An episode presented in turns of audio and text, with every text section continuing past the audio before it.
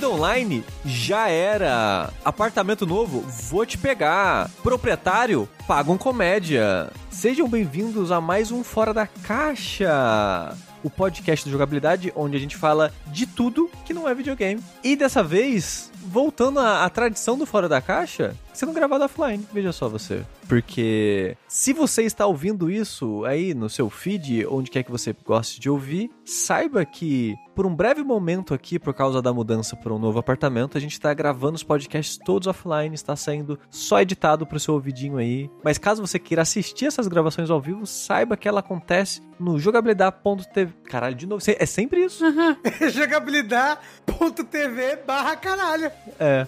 Elas acontecem na, na twitch.tv barra jogabilidade, que olha só, é um lugar que você também pode apoiar a gente. Você pode ir lá dar seu subzinho, que você ganha de graça se você tiver alguma assinatura qualquer da Amazon da vida aí, um Primezinho. Você pode ir lá e ajudar a gente, porque a gente existe e grava esse podcast graças a pessoa como você que está ouvindo isso e apoia a nossa existência através dos subs, dos subs na Twitch, no PicPay, no Padrim, no Patreon, seja aonde você achar melhor. E ó, tem também aquela opção, a famosa opção do quê? De você ir lá na chicorei.com.br e comprar uma camisetola da hora pra caralho. Que tá em promoção nesse exato momento, corre! Que, que está em promoção, né? Não sei se vai estar ainda quando sair esse podcast no feed, mas está em promoção. Então você pode ir lá, procurar lá, tem quatro maravilhosas estampas de jogabilidade que você pode comprar tanto em camiseta, quanto em caneca, quanto em pôster. Por que não os três? Compra logo os três né? Exato. Os três produtos. Camiseta tá 30 conto, gente. Pô, tá barato, hein? Verdade, tava uma puta promoção esses tá dias. 30 hoje, conto. Hoje, no dia da gravação, tá em promoção. É. Mais uma coisa que eu esqueci de fazer, gente. Desculpa. É, é apresentar, né, esse podcast. Falar ah, que é? eu sou Eduardo Sushi e estou hoje aqui com...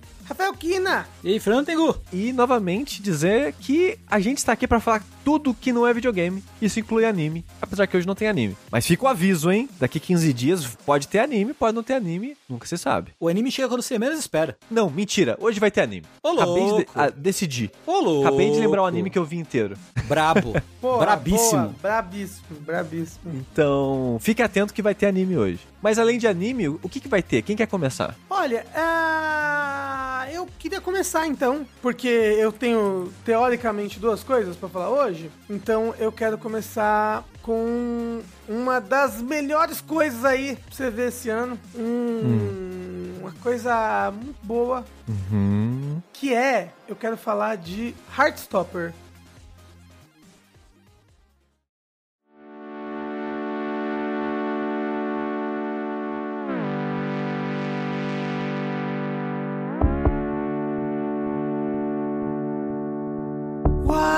Que, que é isso, Rafael? Meu Deus! É, eu ia perguntar que série é essa, que eu sei que é uma série que eu vejo muita gente falando no Twitter, mas eu não sei do que se trata, não sei o que é, não sei nem onde tá. Então, olha só, o Heartstopper é uma série que lançou agora, original Netflix, ok? Só que ela é baseada na comic, né? Que. No, nos quadrinhos de Heartstopper, que já tem acho que quatro volumes já. Eu acho que começou, ou ainda é, eu não sei, uma webcomic. E é uma escritora ilustradora inglesa, a Alice Oseman. E ela fazia, eu não sei se era um, um romance, se era um romance virtual, sabe? Se era um romance, um web romance, hum. ou se realmente lançou em livro, eu não sei. Eu sei que ela tinha esse livro, é um livro. Ela tem, ela tem esse livro que é Um Ano Solitário, que tem essa menina, que é a Tori, e ela é a protagonista desse livro. E no livro, ela tem um irmão mais novo, que é o Charlie, e ele tem um namorado, que é o Nick. E aí, é, ela escrevendo essa história, ela pensou: nossa, esses dois personagens me dão muito, muito conforto. Esses dois personagens. Eu gostaria de contar a história deles, a história de como eles começaram a ser namorados, né? Como é que eles se apaixonaram, como é que eles conheceram. E aí ela começou a fazer os quadrinhos de Heartstopper, que eu, depois que vi a série, comprei e li o, o volume 1 e 2. São muito fofos, muito lindos e muito maravilhosos. E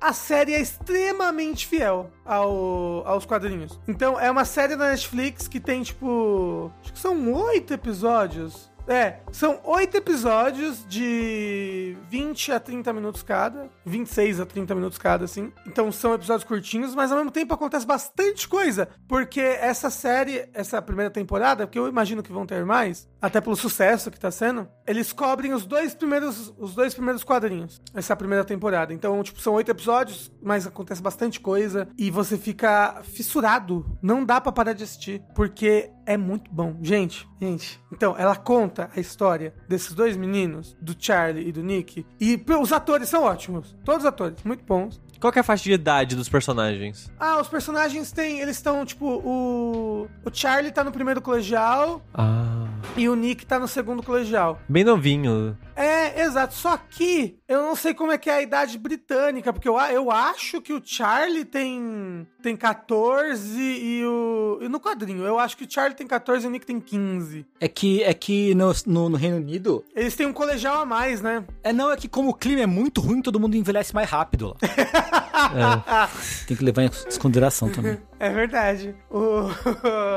Mas então, é uma série que se passa no Reino Unido. E aí tem, tem esse menino, o Charlie. Ele é o. Ele é o protagonista mais protagonista. Apesar do, né, do Nick também é protagonizar muita parte da, da, da, da plot. Mas então, o Charlie é esse menino. Apesar de- dele estar no primeiro colegial, ele já forçadamente acabou saindo do armário. Então, tipo, todo mundo da escola sabe sobre ele. E ele sofreu bastante bullying com isso na oitava série. Eu não sei se é a oitava série, tá? Tô fazendo os, as, as equiparações aqui. E ele sofreu bastante bullying com isso na oitava série, apesar de que ele tem amigos muito bons que ajudaram muito ele nisso. E agora ele tá no, no primeiro colegial, ele tá ficando com um menino, que é o Ben. Só que esse menino meio que é, só fica com ele em segredo. Tipo, ele manda mensagem, ah, biblioteca, ah, não sei o que, corredor tal. E eles vão lá, trocam uns beijos, o menino e o menino vai embora, sabe? Tipo, o menino só usa ele, assim, basicamente. Uhum. E nisso, ele tem, tem umas aulas diferentes lá no colegial que mistura umas turmas. Ele começa a ter aula com o Nick do segundo ano e eles começam a conversar. Naturalmente, o Charlie acha o Nick muito bonito, né? Mas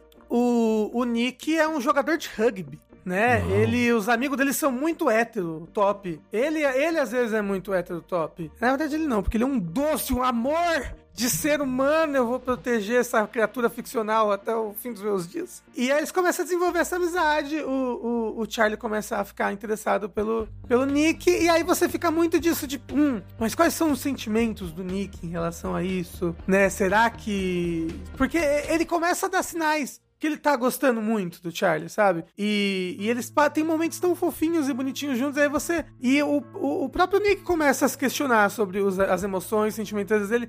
E no geral, é uma série que não é. é não é a série do, do gay que apanha e morre, sabe? Uhum. Porque tem muito isso, né? Tipo, pelo menos tinha, né? Antigamente, se existia alguma coisa, qualquer mídia que contasse uma história gay, era isso, né? Era sobre Sim. o gay que vai apanhar e morrer. E, e aí você, adolescente, pré-adolescente que via essa história, você só pensava assim, é, realmente, esse é, esse é o único futuro possível, né? Que existe. Não, é uma história, essa não é. Ela é uma história muito calorosa, ela é uma história muito aconchegante, né, diria a moça lá, que eu esqueci o nome. É uma história que, quando eu via, me lembrava assim, tipo, sabe, você sabe aqueles bolos japoneses de morango? Uhum. Se é aquele mil, mil folhas que tem na, naquele lugar lá que a gente gosta. É, eu não sei se é o mil folhas, mas é, é porque o doce japonês, ou pelo menos esses bolos, eles costumam não ser exageradamente doces, mas eles são, tipo, um, do, um doce que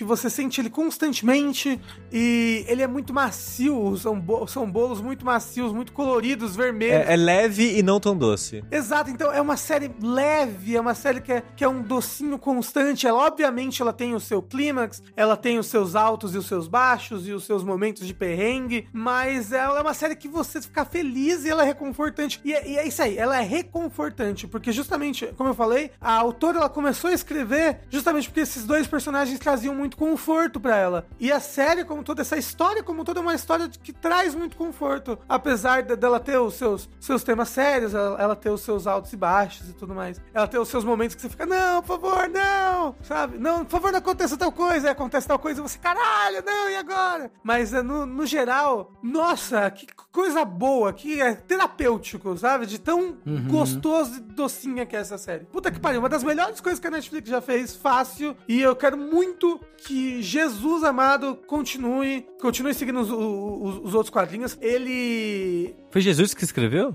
Foi. Jesus, Jesus Osborne. Não, é Alice Oseman o nome da, da autora. Eu, li- eu li o quadrinho, né? Então eu pude comparar melhor. Uma coisa que a série faz muito bem, muito, muito bem, é trabalhar as coisas adjacentes ao, ao Charlie e ao Nick, né? Trabalhar os outros personagens ali do grupo de amigos, a relação do Charlie e do Nick com esses outros personagens, com outras pessoas da escola, que tem coisas que você tem, tipo, um, um- no quadrinho, que é, um, como eu falei, uma webcomic originalmente, você tem um hint, né? Uma, você tem uma, uma coisinha aqui, uma outra colar, você sabe que, ah, esses dois personagens aqui, eles se gostam. Tipo, tem dois personagens importantíssimos nessa temporada, que é o Tao Shu e a, e a Ellie, né? A, o, o, o Tao Shu é um amigo do, do, do Charlie, que é o protagonista mais protagonista, que é super protetor dele e muito legal com ele, só que ele até é protetor demais de vez em quando. E a Ellie é uma amiga do Charlie e do Tao, só que ela é trans. E esse colégio que eles estão é um colégio só masculino. Hum. E aí, então, desde que ela começou a transição, agora, nesse, nesse, nesse período da vida, ela se mudou para um colégio que é puramente feminino.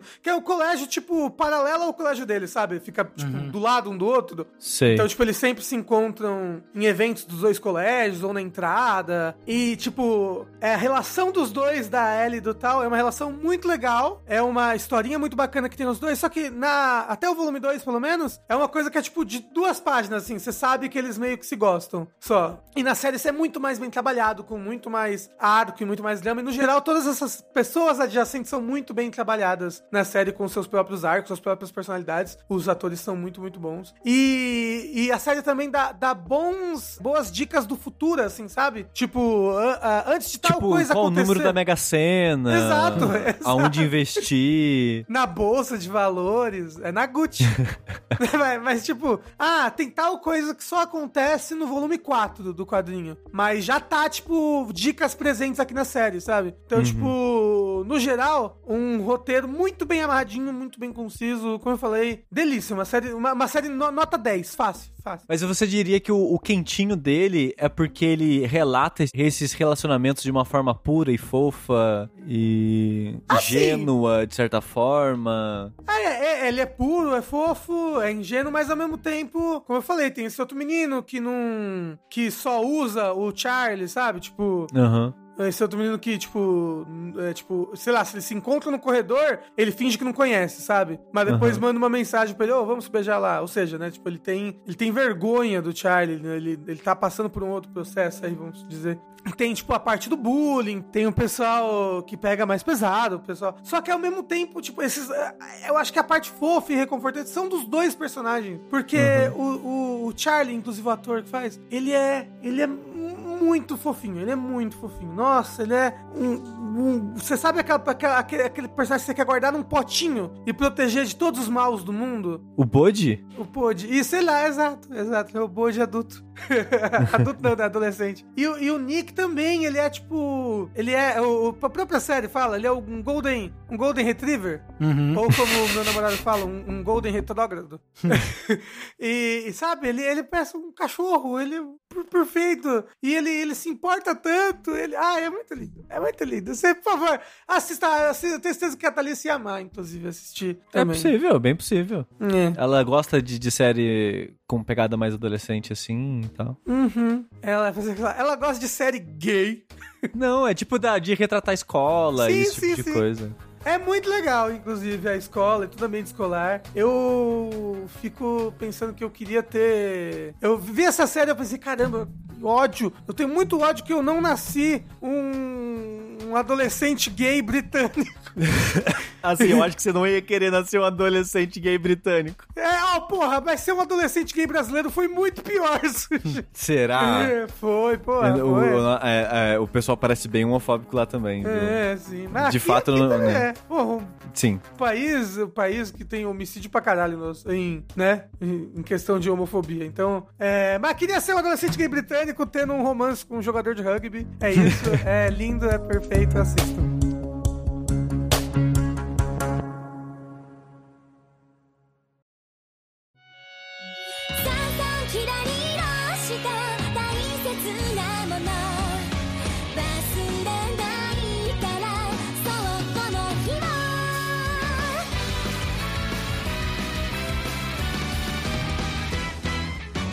Eu queria, então, falar do anime que eu citei brevemente que eu ia falar.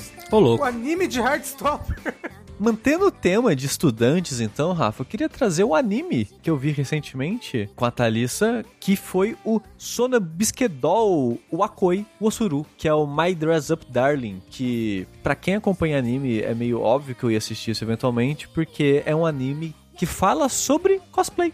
Olha E a. Thalissa, ok. né, como quem, conhe- quem acompanha jogabilidade há mais tempo sabe que a Thalissa é cosplayer. E é um anime que. sa- Sabe quando a gente tá falando de anime, aí, aí você vai, porra, que negócio legal, né? Vou recomendar pros, pras pessoas. Mas você tem que colocar vários asteriscos na recomendação. Que tipo, Sei. olha, gente, ele é legal, mas vai ter isso. Não vai aí ter vai ter escravidão. aquilo. Aí vocês vão ter que aguentar um pouquinho dessas coisas, mas eu juro que vale a pena no final. Uhum. Ele, ele é um, é um anime que, que tem um, um tanto disso, assim. Que, e é foda, porque, que nem o Rafa tava falando agora, ele retrata adolescentes romanticamente, de certa forma, interessados um no outro, e é demonstrado de uma maneira tão fofinha o gosto, o, o, o amor, digamos assim, né? O desejo, é, o sentimento de um pro outro ali. É, é tão fofinho e delicado.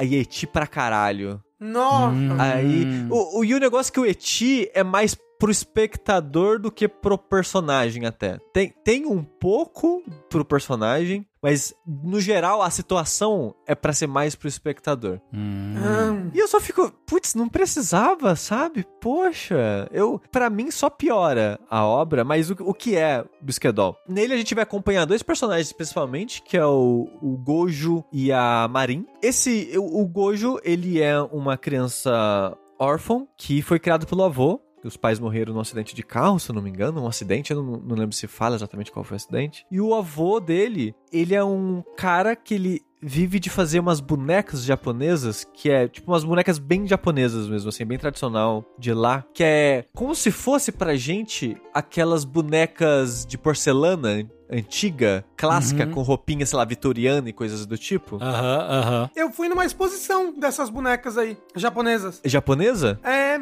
lá no Ah. museu do, do Oscar Niemeyer, em Curitiba. Olha que curioso. E tinha, e tinha explicando todo o significado, como é que elas eram dadas de presente. Tem as bonecas que é pra meninos, as bonecas que é pra meninas. Exato, porque essas bonecas, elas são meio que umas geixas, assim, é meio que uma visão idea- idealizada de uma mulher de um período específico do Japão, basicamente. Uhum. É, que, que para quem não entende, assim, você bate a cara, você pensa que é uma, uma geisha, assim, só pela maquiagem e tal. E essas bonecas, elas são feitas de madeira, né? O, o rostinho é feito de madeira, todo pintado à mão. As roupas são costuradas e feitas para aquela, para aquele corpinho da boneca e tal. E o uso dessas bonecas são de presentes, que nem o Rafa tava falando, costuma ser basicamente presentes. Você normalmente não compra pra si, você compra pra dar pra alguém. O que pra, o que para mim faz sentido que é a minha relação com figure. Eu não compro pra mim, eu só compro pra Thalissa, por exemplo. E a Thalissa compra pra você. É, porque eu acho que. assim, porque eu, aqui, sempre que eu olho o preço de figure, eu, penso, caralho, é caro, né? Não vou comprar, não. Mas quando eu vou dar presente pra alguém, eu penso, ah, é, é um presente, né? É um presente pra pessoa, a pessoa vai ficar feliz. Caralho, eu sou muito assim também. Aí cá pra mim fica mais aceitável. Mas é uma parada que eu.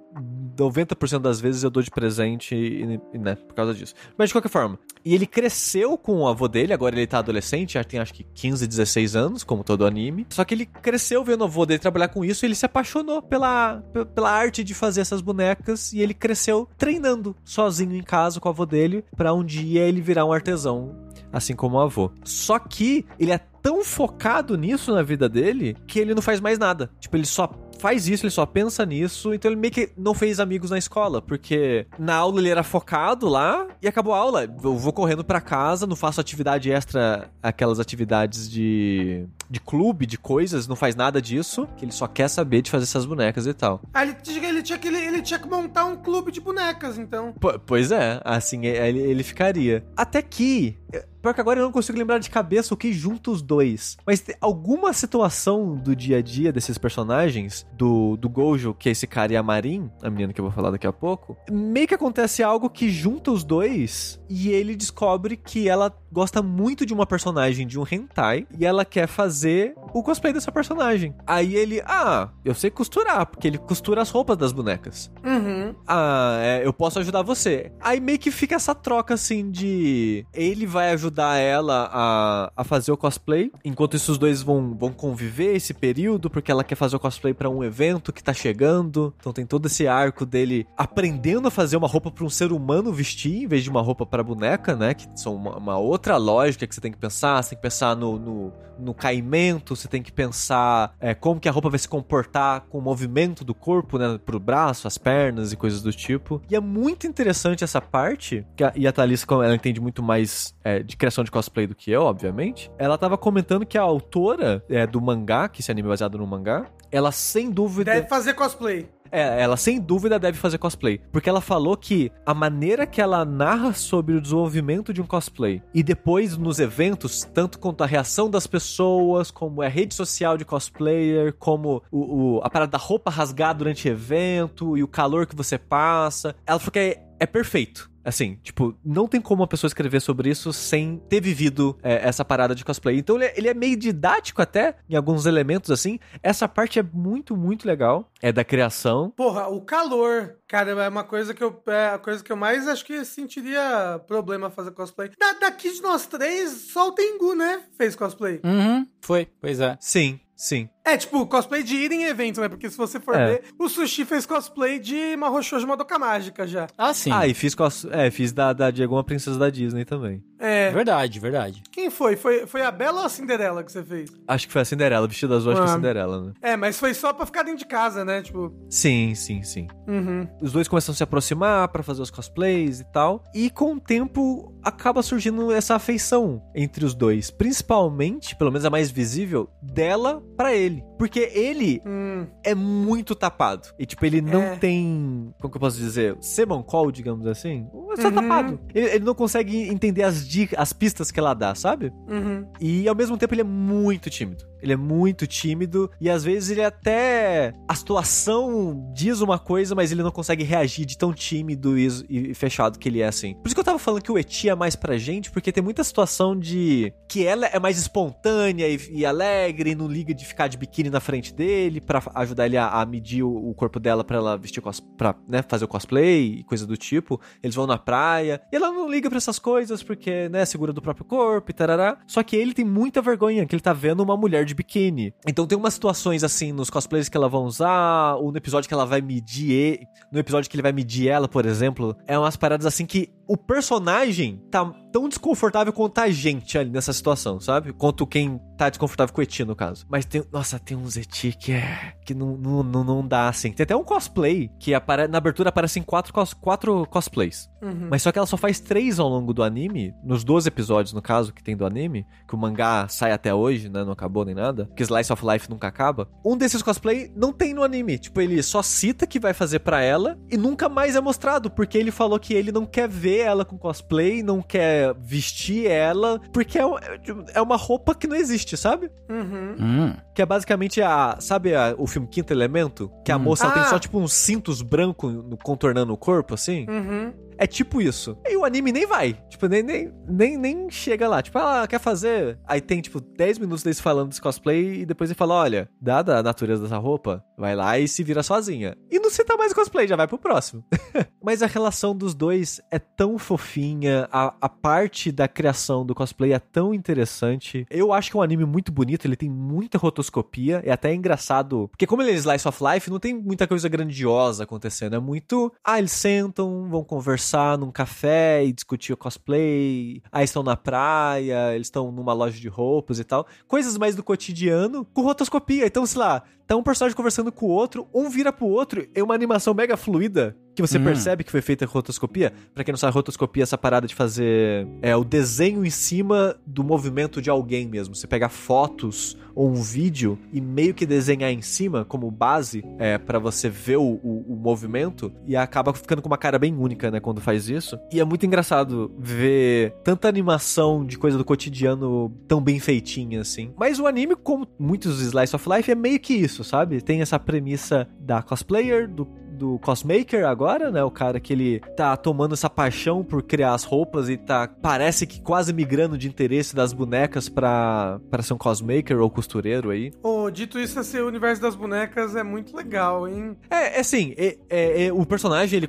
é, é um assunto constante, assim. Fala também sobre Ah, que bom, que bom. fala um pouquinho sobre qual é a importância dessas bonecas, como que elas são feitas, esse tipo de coisa. Isso é abordado ao longo do, do anime também. Não sei no mangá hoje em dia, mas nos 12 episódios que tem do anime, não é um tema que desaparece. Mas você vê o personagem, ele se apaixonando pelo, né, pela arte de fazer cosplay, digamos assim. Pela pesquisa de que ele... Não, se eu vou fazer algo, eu vou fazer algo perfeito. Então ele quer assistir todos os episódios, ou ele quer jogar o jogo, ele quer entender, ele quer ver o personagem usando a roupa, esse tipo de coisa. E você vê ele tomando gosto é, porque ele não assistia anime, ele não jogava. Que eu falei, ele é bem quadradão, assim, nesse sentido. E é interessante ver ele caindo nesse mundo, se apaixonando por esse mundo. A maneira que a Marin gosta dele é muito fofinha. É, então é um anime muito gostosinho e divertido e leve de assistir. Que vai ter um Zeti ali que você vai ficar meio. "Ah", mas não destrói o anime pra mim, sabe? Eu ainda recomendaria muito, até pro Rafa, que eu sei que o Rafa também se incomoda muito com o Eti. Mas a parte Slice of Life eu, eu gosto bastante, assim. Você chegou a ver alguma coisa dele, Tengu? Não. Eu ia perguntar, como é que é o nome dele? Sonobisquedol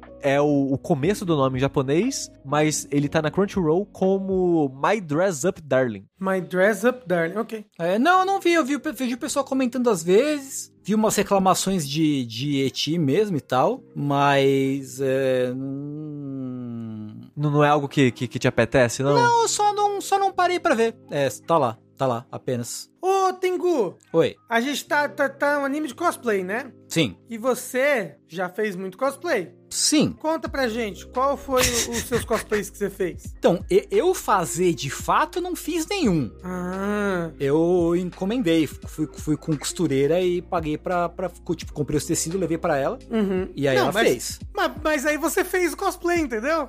Ah, eu É, vesti o- o cosplay, sim. É, exato. Eu, eu sei, eu sei que você fez aquele moço do Bleach, que é o mais Isso. famoso, que você usava, você usava o chapeuzinho em tudo quanto é lugar. Eu fui a primeira pessoa a usar um chapeuzinho daquele em evento de anime no Brasil. Que fique, Porra! Não é essa. que fique com, constado aí. Mas eu fiz. Na verdade, eu só fiz cosplay uns bonecos meio nada a ver, assim. Eu, tipo, nada a ver de não muito conhecido. Uhum. Porque eu fiz o Anji, que é o, aquele monge que dá soco do, do Samurai X. Uhum. Foi o primeiro cosplay que eu fiz. Como é que é o nome dele? Andy? A A-N-J-I. A NJI É, Anji. Samurai X. Eu quero ver como é que é. Porra! É, eu gostava, eu gostava dele no Samurai. É. Eu fiz cosplay dele, porque um, um amigo meu ia de Sanosuke e aí a gente ia se apresentar junto e tal. E foi a completa imbecilidade. A gente. O primeiro evento que eu fui, fui de cosplay, eu já quis apresentar, foda-se. Né? Enfim. ah, não é nada de especialidade, pô. Legal. É Tem- ousado, eu diria que é ousado. É ousado, foi ousado. Tem que, tem que botar a cara no sol, realmente. Entendi, tá entendi. certo. Aí eu fiz o cosplay de Batsu do Rival Schools. Aí eu fiz cosplay do. Nossa, esse, esse do Batsu ninguém. Ah, apesar de que o Batsu é mais. Ele, tem, ele, é, ele é icônico, né? A figura dele. Não, ninguém reconheceu quando eu usei. Ah. Ninguém. É, Absolutamente ninguém. É, é, tal- talvez o cosplay fique mais é, só um uniforme escolar mesmo, não sei. É, entendeu? É, oh, eu, eu espero que você tenha feito cosplay desse Batsu aqui, Tengu. É, Qual? que eu vou te ma- eu, é, eu te mando aonde? No Telegram ou aqui no Discord? Pode ser no Telegram. Tá, peraí, vou te mostrar o Batsu. Eu sei, eu sei qual é já e não foi esse. Eu nem vi Ah. a imagem, mas eu, eu sei qual é já. É, eu fiz o Jiuzo de Last Blade, porque a gente tava com, com um grupo de Last Blade. Aliás, a gente tava com um grupo de Rival Schools também, que foi bem legal. Esse aqui que você fez, Tengu. Exa é, não, não foi. Eu sabia que era esse. Eu sabia que era mas não. Faz tive- esse aí, Tengu, por favor, pra nós aí. se, eu tiv- se eu tivesse um físico desse, talvez eu fizesse. Mas, né, não, não, não foi. Infelizmente não foi. Essa roupinha dele de, de meia rastão, uma, uma camiseta feita de meia É. rastão, tem no, tem no jogo isso? Tem, é tipo, ele usa uma, meio que uma cota de malha ninja, assim, por baixo, sabe? É meio que isso, assim, essa, Ah, ok. essa parada. Entendi. entendi. Ah, manda a imagem pra você ver também, Sushi. É, eu vi na pesquisa, eu vi na pesquisa. Ah, tá. Aí eu fiz o Jiuzo de Last Blade, porque tinha um, tinha um grupo de cosplay de Last Blade. E foi nessa, nessa ocasião que tinha uma menina muito, muito pequenininha que tava com a gente, fez, fez o grupo, né? E aí a gente tirou uma foto, né? A gente fez todo uma, uma, um efeito especial manual ali, efeito prático, pra eu, pra eu levantar ela no meu ombro. Porque, tipo, ela, Caramba! ela era. Porque o per- o personagem levantava a outra no ombro. Uhum. Mas eu não era nem tão grande, nem tão forte, ela não era nem tão pequena e nem tão leve. então, assim, a gente conseguiu fazer a foto, mas o meu ombro ficou doendo por uma semana, assim. Caralho.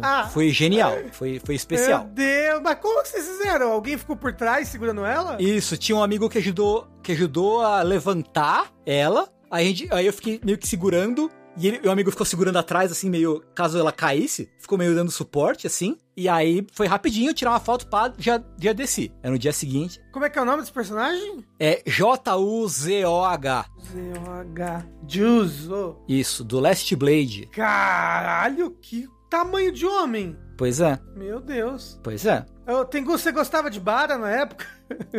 Sabe que eu não, não, não, não fui. Talvez eu descubra que eu, que eu goste ainda algum dia, mas né. Uhum. É, não, não, não foi isso. É mais porque. Era mais porque, na verdade, era o único boneco que eu achei mais ou menos com o tipo físico parecido com o meu no, no, no grupo, pro- no, jogo, na verdade. Uhum. E porque eu queria muito, muito pegar a menina que, tá, que ia fazer a menina pequenininha. e aí, você já ficou sem camisa, né, seu safado? Aí, porra, os mano pô, as mina pá, né? E aí não deu certo. Né? Mas aí você ficou sem camisa o evento todo? Sim. E não só sem camisa, mas andando descalço pelo evento. Caramba, já pisando nos cacos de vidro já. É, porra, já fiz o. O pé, Fiz a armadura ali, né? Já. o, o, o- o pé, pé ficou carvão. Ficou. E aí, foi, foi difícil tirar a sujeira depois em casa, assim. Ficou um bom Nossa tempo. senhora. Um bom tempo no, no, no- no chuveiro pra tirar a sujeira. E aí, por último, eu fiz o cara do Bleach. Que foi em 2005, eu acho. Foi o último cosplay que eu fiz. Bastante cosplay até. Ah, suave, É? razoável. É, É, Mas com esses, nenhum desses você teve problema de calor, né? Eu. Ah, eu, mentira. Eu fiz também um cosplay de, de Shinsengumi, que era um grupo lá que aparece no Samurai X também. E aí era uma roupa de samurai completa, e aí eu passei calor. Caramba. É. Aí eu passei calor. Aí foi foda. É, mas foi isso. Essa, essa é a minha, minha trajetória cosplay. Obrigado, Tengu, por compartilhar essa trajetória cosplay com a gente. Tamo É, junto. é mais que eu achei. Eu achei que você tinha feito uns dois só. Que eu, que eu Não, acho que, foi que você não tinha comentado todos esses antes, então, maneiro. Não, não, foi razoável. Eu- e eu ainda gostaria de voltar a fazer eventualmente, mas né. Mas quem? Quem? Quem você tem em mente hoje em dia? Pô, o Tengu do jogabilidade. Você devia fazer Isso o cosplay é. dele. Aquele cara lá, pô, tem de jogabilidade, cara. O cara é meio esquisito, mas né. Deixa eu ver. Eu preciso lembrar, na verdade, quem que eu faria. Ícone B da internet. I- Isso. eu faria o Nobunaga de Basara. Eu faria o Kojuro de Basara também. Quem que eu. Quem que mais? Tem- tinha mais gente, na verdade. Ah, mas é, eu vou lembrar. E aí eu falo pra vocês depois. é Porque eu não tô lembrando mesmo. O Nobunaga é difícil, hein? É, então, pois é, era, o- É. era um dos meus grandes projetos de, de, De cosplay. de cosplay, assim, sim. Nossa, mas olha essa armadura. É braba. Capa, espinho pra caralho. Sim, Nossa, sim, é. sim. Nossa, difícil, complicado. O único cosplay que eu tive vontade de fazer na vida, eu queria fazer do Alphonse. Sei. Do Nossa, esse é, esse é Alchemist, mas esse difícil. é... Maneiro. Difícil e caro, né? É. Acho que é, é, mas também depende do material que você for fazer, né? A, a armadura É. e tal. Ué, tem que ser full metal, né? Ah, lógico, lógico. Normalmente vai ser EVA, né? é. Mas deve ser um cosplay também de calor pra um Ah, caralho. não, Isso- é. isso é. sim. O, quem fizer cosplay de Al é tipo, é dar um passo, é um monte de gente vai te parar pra tirar foto, você vai dar um passo, um monte de gente vai te parar, te parar pra você tirar Sim. foto, até eventualmente você ter 30 segundos de paz e você vai sentar no canto no chão e tirar o elmo. E chorar. É. E, e chorar. E foi cantar What I've done, I blame myself.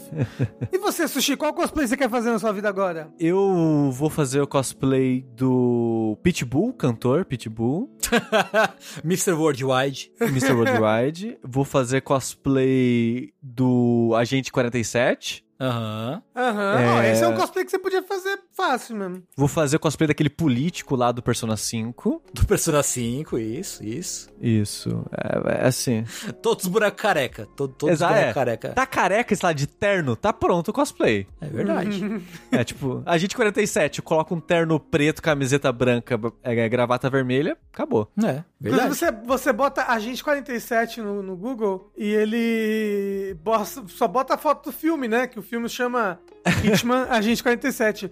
E olha o tamanho da cabeça desse homem. Uhum. Nossa, mas que lapa de cabeça. Ele mata dando cabeçada nas pessoas. É, é que talvez Bald Dá uma aumentadinha no tamanho da cabeça, não sei. Ah, você acha que ele usava bald cap? Se bem que, se bem que pro filme raspou, né? Ele Pro deve ter raspado, é. Real, ó, raspou. realmente esse fi- o cara desse filme tá com uma, uma lapa de cabeça mesmo, impressionante. Olha, parece uma bala a cabeça dele, não, não parece? Tá, não, pa- não, parece, era- parece que, ele, que ele saiu daquele é, Enter the Gungeon. Caralho. coitado.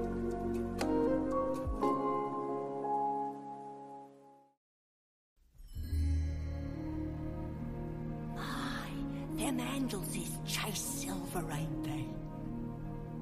Silver, yes.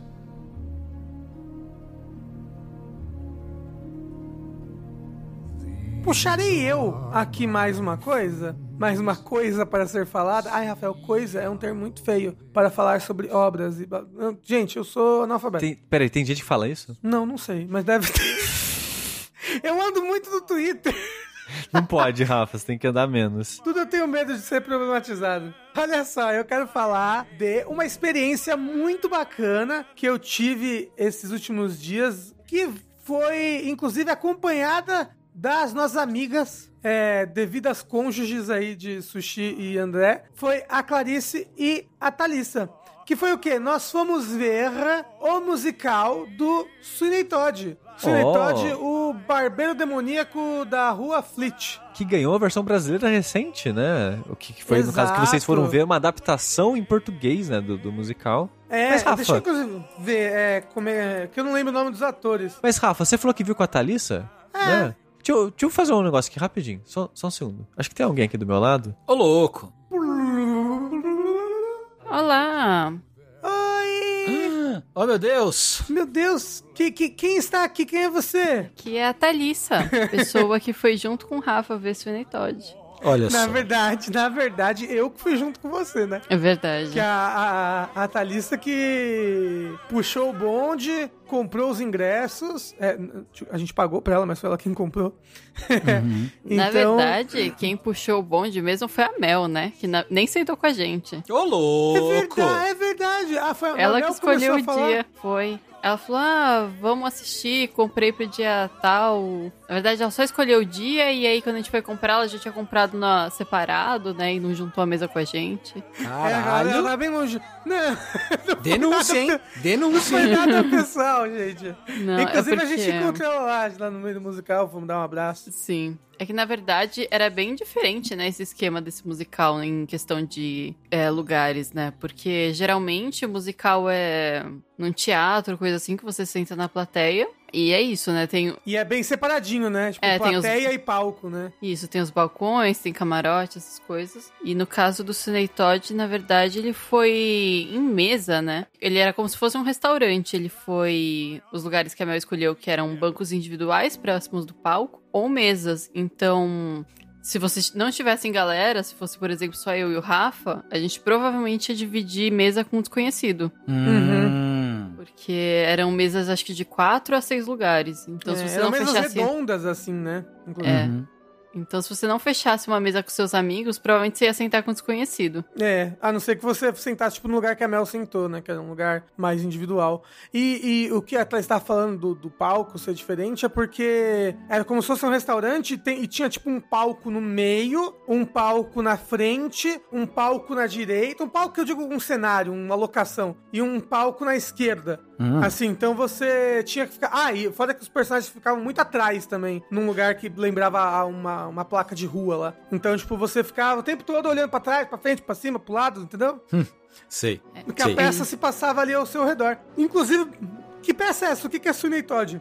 Sweeney Todd é um musical é, da Broadway que é antigo já. Ele é de 1979. Uhum. Nossa, é bem antigo já. Né, de é. 79 é baseado num, num- numa, numa peça de 1973 que por si né, é baseado no num conto, num livro. É. Na verdade era tipo era um Um tipo que nem foi ti- tipo que nem foi os Miseráveis, né, Les Miserables, Uhum. que oh, gastando francês. É, que, que, que, que ele, era, ele era publicado semanalmente numa, numas edições é, mais baratas, lá em 1846. Isso na Londres vitoriana. Né? Foi publicado durante dois anos. É, era tipo uma novela, né? Tipo, você ia comprando e ia acompanhando os capítulos aí a cada semana. É, no final, geral, deu um livro de 900 páginas, que foi lançado em, em, em 1850.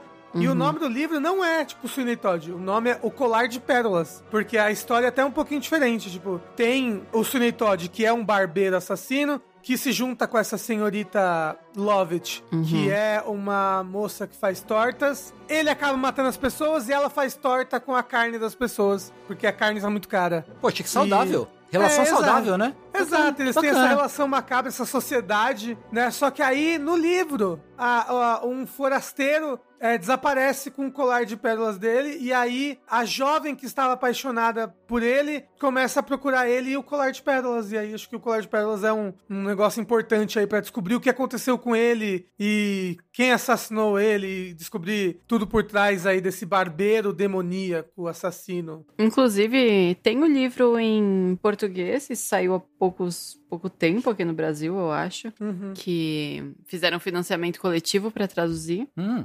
Mas não, não tinha traduzido ainda em português o livro? Acho que, acho que foi a primeira vez. Caramba. Menos. Mas ele só tem 300 páginas, ele não é tudo, ah, mas talvez né? o era a fonte da época, sabe? Sim, ele é bem menorzinho. É. Então, você estava falando, né, da, da origem do Cine Todd, e inclusive existem pessoas, né, teorias da conspiração, que na verdade ele existiu, né? Ah, Que não seria apenas contos de terror. Ele foi tipo um bicho de papão, um bicho de papão na época. As pessoas achavam que tinha um assassino em série. Tem gente que defende até hoje que realmente existiu. E fica aí o mistério. Era, era, era o frisson da época, né? Ah, mas então, no, na, no livro, a história acompanha esse casal, né? Johanna e o Mark. E eles são mais os protagonistas, apesar de que depois, aparentemente, o Sweeney Todd toma mais a narrativa pra si. E no musical, não, né? O musical da Broadway, que foi o que a gente foi assistir, depois inspirou o filme de 2007, Uhum, Burton, é, dirigido pelo Tim Burton, protagonizado pelo Johnny pelo Depp. Johnny, pelo Johnny Depp pela Helena Bonham Carter, que sempre faziam os mesmos papéis nessa época, né? Uhum. Ah, o Johnny Depp é um maluquinho, apesar de que nesse filme ele não é maluquinho, ele só é sou assassino. É, ele é frio e calculista. Ei. Eu sou frio, eu sou Peak Blinders da sua época. Isso. Mas a Helena Bonham Carter é, é a maluquinha. Ah, Sim. olha meu cabelo como é maluco. Ah, Aí eu amava ela, Nossa Senhora. I Kill Sirius Black, kkkk. Mas bem, e aí, esse musical da Broadway, ele é mais focado no Cine Todd, ele... Tanto que o nome né, do musical é Cine Todd, né, o Colar de Pérolas. Uhum. E ele acompanha desde o comecinho, tipo, qual que é a... a o, o pans, qual que é o plot desse musical?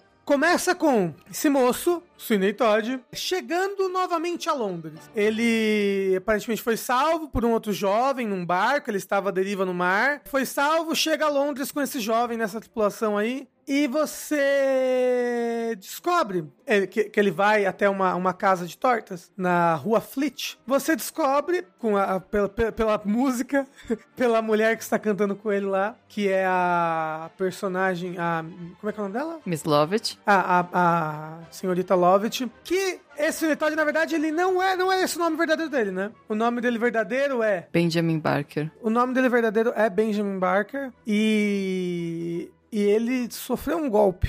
Foi traído. Ele tinha. Ele, é, ele tinha uma esposa. é, Nem foi traído, né? Porque acho que pra ser, ser traído você tem que primeiro confiar na pessoa, né? Você tem que conhecer a pessoa. Ele tinha uma esposa e tinha um juiz na cidade que era muito apaixonado pela esposa dele, né? E quis tomar ela para si. É, ele tinha uma esposa e uma, uma filhinha, né? É, tinha acabado de nascer, era bebezinha. Isso. E ela era linda. E ele era inocente. Ou não, Não sei qual traduziram. cantam. Ficou em inglês. É, uma das coisas do musical em português, e acho que do musical em geral, quando você vai assistir, eu acho, em teatro, eu acho tão difícil entender o que as pessoas estão falando. Nossa, eu achei muito difícil entender o que eles cantavam no musical. Ainda mais porque era um espaço muito pequeno, né? Como a gente falou, era Talvez. igual um restaurante e tinha muito eco e era muito próximo, então não chegava a onda no tamanho certo pra você, sem sua cabeça explodir. E tinha que ter baixado um pouquinho o volume ali. Eu go- gostei do volume alto, me deixou é, é, excitado. É, num sentido não sexual. Mas então, aí o que, que esse juiz faz? Ele quer comer a esposa do, do Todd, né? Uhum. Então, ele é um juiz, porra. Aí ele fala: hum, esse cara aqui, ó, é um criminoso culpado. Aí fala: o quê? Eu não fiz nada. Não, fez sim. Você, sei lá, olhou torto pra mim outro dia. Pá, Exilado. culpado. E exila ele pra Austrália. 15 anos. Isso por 15 anos. Exila ele pra Austrália. E nisso a mulher dele fica, fica desalenta sozinha. Ele aproveita isso, como, como tenta se aproximar dela, chama ela pra uma festa Droga ela. é, droga ela e coisas acontecem, vocês conseguem entender, né? Isso, o, o, o, o Sidney Todd chegando, né, em Londres novamente, ele descobre isso. Descobre que ela tomou veneno depois disso, né? A, a senhora Lovett conta pra ela. E o, e o juiz é, tomou a filha como... pegou- virou tutor legal da filha dele, né? Uhum. Então, é uma grande história de vingança, porque a intenção do Sidney Todd é conseguir matar esse juiz. É, até, inclusive, a- ele quer se vingar mais do que ele quer, do que ele quer, sei lá, reaver a filha dele, sabe? Ele se perde nesse negócio da vingança. Ele se perde nesse negócio do assassinato, porque ele começa a matar pessoas que não tem nada a ver, sabe? Ele começa a matar pessoas que... É, ele fica louco. É, que seriam indigentes, assim, só pra continuar a sede de sangue dele e continuar o negócio das tortas. Que, como eu falei, tem essa, essa outra moça, a senhora Lovett, que ela Incentiva. não é tão amável assim, né? Ela, ela, ela é meio psicopatinha. Meio doidinha das ideias. E ela, e ela que tem a ideia de pegar as- os cadáveres e começar a fazer torta com eles, porque as tortas delas são horríveis, são as piores tortas de Londres. E por quê? Porque, porque a carne é muito cara, ela não consegue botar carne na torta. E os gatos estão tudo já sumindo da rua, porque diz ela que a concorrência A tá matando os gatos tudo pra fazer torta. E aí, quando ela pega, quando ela vê aquele tanto de carne ali dando sopa, ela fala: não vai ser sopa que eu vou fazer, vou fazer uma tortinha. E dá um super sucesso. Todo mundo vira, vira a loja sensação. Nossa, que tortas deliciosas essas tortas aqui. Olha como é suculenta, cheia de carne gostosa. Uhum. Eu vi inclusive no Twitter, não, no TikTok esses dias, eu não sei se é verdade, mas que canibais dizem que a melhor, a parte do corpo mais suculenta é as costas da mão, o negócio assim, a carne da mão. Caraca, não parece bom. Parece meio, sei, parece meio seco, parece que não tem muita gordura em volta. Então, acho que não era as costas, mas é a, a mão, assim. Não dizia o Hannibal que era tipo a bochecha? É, o Hannibal diria que é a bochecha. Uma Bem, eu assim. não quero saber, ai, tô até com medo. Ai, mas, Mas vale lembrar que também essa escalada da Lovett, ela vai com meio que com tempo, né? Que é, ela não simplesmente chega e fala, então, vamos fazer umas tortas de gente? É porque o Sweeney acaba matando, né, um concorrente dele, que ele acaba sendo reconhecido como Benjamin Barker por outro barbeiro. E esse barbeiro tenta chantagear ele. isso. E aí ele acaba matando, meio que no calor do momento. E virar a torta meio que foi a solução pra sumirem com o cadáver, sem ninguém desconfiar, né? E aí, só que ele acaba dando muito certo. Ela fica muito feliz com as tortas. E é isso, né? É Uhum. lucrativo pros dois. Sweeney se É. vingando do mundo e ela fazendo as tortas dela. É, ele começa meio que se vingar do mundo, porque eu falei, É. ele começa a fazer vítimas Porque aleatórias. antes ele queria se focar no juiz, tanto por conta da esposa, né, que foi envenenada por conta dele e por todo o negócio do exílio, quanto o juiz pretende casar com a filha dele também. É, exato. ele é né? tutor, O- mas ele anuncia que pretende casar com ela. Então ele quer matar também pra que isso não aconteça, né? É, eu não sei se ele quer matar, porque me parece que ele não tá muito aí. É, ele É, já. como eu falei, chega num momento que ele tá, ele tá cagando e andando pra filha É. dele. Ele só quer a vingança. Mas Sim. sem revelar muito mais da plot, falando Uhum. sobre o musical, o que, que você acha das músicas do Cine Todd? Eu amo, eu amo todas. Sei de cor salteado todas, desde a... que eu vi a primeira vez no filme do Burton, né? É. Que aí, depois que eu descobri que era um musical da Broadway, fui atrás do musical. As músicas são bem próximas, né? Não tem tanta adaptação do. Óbvio que tem coisa que tem só É. na Broadway e coisa né, do filme. É, é, tipo, mas tipo, ela é bem eu- próxima a adaptação em si, né? Eu, eu revi o filme, é, tipo, semana passada, um negócio assim. Eu esperei pra ver com o Luca, Uhum. né? Justamente que a gente já viu esse musical, eu queria comparar. E o filme que eu senti é que as músicas são muito mais curtas. Sim. As músicas no filme são bem curtinhas. Sim, bem curtinhas. E não, no musical são músicas completas, né? Tipo, é um musical, um musical inteiro. Ele tem, sei lá, umas duas Uhum. horas e meia de musical. Acho que foi quase três, né? Foi bastante. É, quase três horas, sendo que. E o filme tem. O filme tem duas horas. Uhum. Então, tipo, o, o filme, ele é bem fiel ao musical, só que tanto o musical quanto o filme, sem cair spoilers, eles, eles acabam meio que de repente, assim, acabam muito do nada, mas o filme acaba muito mais do nada. Sim, Com certeza. O, o musical tem um final mais. Não sei, ele termina, né? Ele te dá uma conclusão de alguma coisa, um desfecho. É, o, o musical, uma coisa que eu sinto que é bom pra ele, e que eu não sei se fazer um filme, talvez desse, não sei, é que o musical tem uma música de encerramento. Então, É, então. acabam os eventos e aí todo mundo se reúne pra cantar uma última música ali. Uhum, Muito boa, inclusive. sim. E isso dá, dá um sentimento de conclusão. O filme, como ele acaba do nada, Ele só para. é, ele só, tipo, pã, acabou. Aí fala, o Uhum. quê? Hã? Acabou? O que aconteceu? Hã? Mas, mas, no geral, muito legal. Tanto, tanto o filme quanto o, o musical são bem bacanas. Óbvio, eu achei o musical melhor. Sim. É, a experiência do musical é muito boa, né? Tipo, É, é completamente O- diferente, né? É, eu acho, inclusive, que tá muito bem, muito bem, foi muito bem adaptado o musical. eu, falar, as eu gostei letras e muito das mais. letras, achei PTBR bom. É, aliás, foi a primeira vez que montaram o espetáculo aqui no Brasil? Foi. Foi? Sweeney Todd, eu acho. Na verdade, eu lembro de ter visto numa apresentação numa escola. Tipo, não que eu assisti, mas eu vi online Hum. é, filmagens de uma escola musical que fez uma montagem própria de Sweeney Todd. Mas Hum, vindo assim, grande em espetáculo, sim. Pode crer. Até onde eu sei, sim. E ficou, ficou maneiro? Ficou, ficou muito bom. Tipo, o figurino tava incrível, tava muito bom. Os cabelos, os figurinos, as maquiagens eram muito, muito bons. A adaptação da letra também tava muito boa.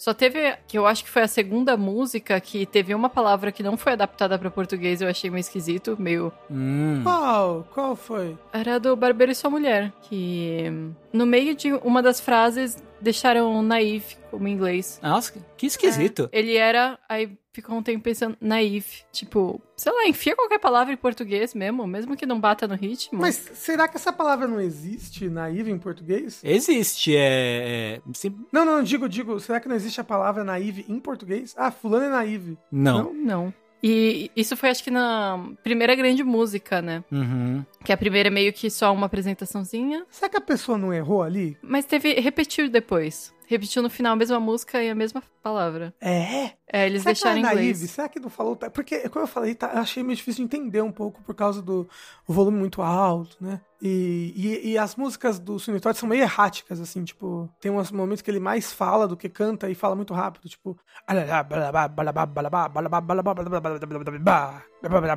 E ele fala Assim. muito. Eu, obviamente eu falei muitas coisas aqui, vocês viram que não dá pra entender. Foi o que eu entendi, pelo menos. Uhum. Eu não peguei essa palavra em português, eu vi ele usando em inglês mesmo.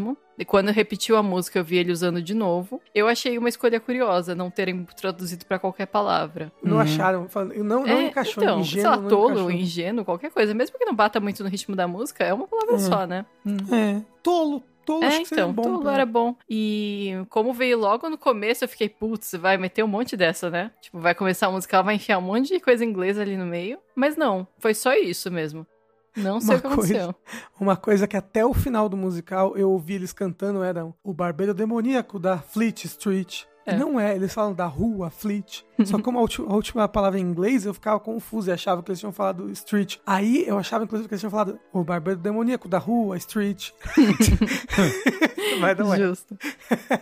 Mas, tipo, é bem bacana, muito bom. A experiência de ver musical né, é muito bacana, muito legal. Mas isso de pronúncia também aconteceu com o personagem, né? Tipo, todos estavam com o nome em inglês. Tipo, Anthony, Sweeney Todd. E tem a Joanna. E eu acho engraçado que eles pronunciavam Joana. Hum. Joana. Tipo, eles não deixavam a pronúncia em inglês, eles traziram pra Joana mesmo. E tá tudo bem. Só que eu acho É. engraçado todos estarem em inglês e chegava na Joana, era Joana. A Joana ali. É porque o, o Antônio Docinho não encaixou muito bem quando eles É. O cruel barbeiro, o Antônio Docinho. Mas, tipo, foi muito bom, muito legal. Gostei mais Foi. do musical. Adoraria até, tipo, é foda que ele, ele, tá, ele, tá, ele vai ser curta temporada, né? Sim. São poucos lugares, né? Porque o lugar é pequeno, então é meio concorrido pra comprar. E é louco, né? Porque, tipo, é, é os, os. São. Gran- Pelo menos o, o principal, o Sonny Todd, é um ator. Sim. É um ator grande, é um ator da Globo, né? Como é que é o nome dele? É, é o Rodrigo Lombardi. Isso. Um a Mel apaixonadíssima nele, achei muito fofo. A Mel vidrada Ah, nossa. Uma puta Ele é. Ele tem, ele, tem, ele tem uma puta presença. Sim. Assim, sabe? De. Se você compra, cara, esse cara é, ele é assassino. É esse daqui, ele é malvado, ele é mau. Hum, se ele olhar pra mim, eu vou morrer. Exato. O moço que faz o juiz também. Uhum. é, Guilherme Santana, o nome dele, muito bom. Eu acho que a voz que eu mais gostei foi a do Anthony. Eu achei muito bonita a voz dele. Porra, nossa! Ai, aquele cara canta demais! Quando ele começou a cantar, eu fiquei, gente, bonita assim essa voz, eu achei incrível. Deixa eu ver até que eu acho quem é que faz o Anthony, porque. Nossa, o cara canta muito. O cara canta muito, o cara que faz o Anthony. Anthony é o. Lembra que eu falei que o, o Cine Todd foi resgatado por um marinheiro. moço? É, quando ele caiu, do, né? Que ele, ele tava à deriva no mar, ele foi resgatado por um marinheiro, eles chegam os dois juntos. E esse marinheiro, ele é todo tipo. Ah, Londres, que lindo. Já fui a tantos lugares no mundo, mas nenhuma se compara a Londres. Ah, que maravilhoso. E o, o Todd do lado, tipo, Londres é um inferno cheio de bichos vermes nojentos. o lugar mais terrível do mundo, Londres. É assim que ele. Assim mesmo. E, e, e aí, tipo, o, o grande. O, o plot, o, a, o- a narrativa, não sei como eu falaria disso, do Anthony é que ele se apaixona pela Joana. Hum. Que é a filha, a filha perdida do Cine Todd, que agora é, é Filha filha, do adotiva do juiz, entendeu? Só que o juiz mantém a Joana, tipo, presa em cativeiro, ela não pode sair de casa nunca, entendeu? Porque ele não quer que ninguém bote os olhos nela e tudo mais. Então, tipo, é um personagem bem legal e esse cara canta demais, nossa. Tem um- uma nota lá, final de uma música, que o, o moço segura a nota por um- um- uma meia hora mais ou menos. Ele segura. Ah! É muito bom. Foi triste que a gente teve que levar, né, o corpo dele embora, porque ele faleceu depois de- da nota de meia hora. Sem ar, Hum. mas, mas não, foi, foi muito legal. Gostaria muito de rever. É, mas falando sobre a experiência em si, eu acho que ainda eles tinham que dar uma melhorada nas coisas. Tipo, eu gostaria de ver de novo, mas o espaço eu acho que ele é. Por eles tentarem fazer essa coisa interativa de ter vários palcos e serem mesas redondas, tem coisa a rever ali, porque se. Por exemplo, a gente fechou uma mesa inteira, né, com seis pessoas. E três pessoas, praticamente metade da mesa, fica de costas pro palco principal, porque é uma mesa redonda, né? Então todo Uhum. mundo tem que virar as cadeiras e meio que sentar tudo torto pra conseguir enxergar o palco principal. E eu não sei como você ficou, mas todo mundo ali que tava comigo ficou com dor nas costas depois. Porque ficou muito torto pra conseguir enxergar e o musical é longo, né? São horas. Ah, não, eu, eu, eu, ajeitei a minha cadeira certinho ali, fiquei de boa. É que Tipo, também é bem alto, né? Você tem uma vantaginha É, de então, não precisar ficar. de ser alto. Porque como era tudo no, mesmo nível as pessoas, né? Não é igual musical que é plateia, que vai descendo, tipo, em estágio e tal. É, tipo, tipo cinema, É. sabe? Que vai. Que as cadeiras vão descendo. Não era, era reto, era um É. chão reto. Então, tipo, se tinha pessoas muito altas. Você tinha que é, ficar olhando entre a cabeça das pessoas. É, mas o, o- eles contor- contornam, entre aspas, isso porque os palcos são bem elevados. Então, o- na verdade, o tempo todo você tá olhando meio que um É. Pra pouco cima. alto. É. É, um pouco pra cima. Mas eu não, eu- não fiquei com dor, não. A única coisa que eu acho que realmente teria a melhorar, obviamente, talvez, talvez num. Ah, foda. Porque eu ia falar, talvez num, num, num jeito tradicional de teatro, né? Se fosse um palco tradicional, fosse mais confortável, mas eu gostei da experiência, sabe? De ter os atores circulando e andando e cantando em vários cantos do, do, do, do espaço. Ach- achei que foi bem legal. Mas realmente a acústica. A acústica do lugar eu acho que não, não favorecia muito. Uhum. É, a acústica tava meio sofrida, não dava mesmo pra entender. Às vezes, quando eles estavam cantando, demorava muito pra entender as palavras, né? E aproveitar a música. Eu Uhum. acho que tinha que ser tudo meio parecido com onde a Mel sentou mesmo, muito próximo do. Uhum. Tipo, meio enfileiradinho com o palco. Porque você ainda tinha mobilidade de mexer, né, nas cadeiras que ela tava. Então, eu acho que se alguém for assistir, por nossa recomendação, pega os bancos soltos em vez de pegar a mesa, eu acho que você vai aproveitar melhor, até porque ela ficou super pertinho do palco, ela recebeu o panfleto autografado, teve interação É. direta com quem tava por ali, né? E eles meio que vendem um conceito ali também de jantar junto, que não acontece, né? É, até porque É. Tempo Amado. Ah, diga. Isso é péssimo, assim, eu odiei. Sério? É, É. é, um conceito que eu falo, tipo, ah, antes de começar a peça, você pede uma coisa pra você ficar comendo ali na mesa, né? Uhum. Da peça, kkk, uma, uma tortinha, né? É, tá escrito, tipo, no, na chamada, tipo, não, porque vai ter um menu especial da Miss Lovett, opções vegetarianas, né, pra ser irônico, porque ela faz Uhum. torta de carne. Aí você pensa, pô, vai ser um lugar com mesa fechada, né, vai ser um lugar que tem restaurante, um conceito todo imersivo, vai ser legal, né, você vai poder pedir da mesa. E tipo, não, era o inferno pedir qualquer coisa, porque era uma fila desgraçada, Hum. tudo muito caro, tipo... Não, então. é, Era, assim, ah. pensa um negócio caro, caro mesmo. Ou, você lembra quanto que era? Tinha, tipo, é um papel, era um. Do tamanho do meu celular aqui, um papelzinho, com batata, com batata chips dentro. Acho que eram uns Era 25, não eram? Era quanto? Acho que não eram uns 25 a batata. É, acho que eram, eram uns 25 reais um palmo de batata chips. Ah. Que você comia numa bocada, Tengu. Ah, 25 qu- reais. isso é caro. 25 reais. Ainda Ai, você pensa, tá, pinto. faz parte, né? né? Não é bom enfiar a faca mesmo.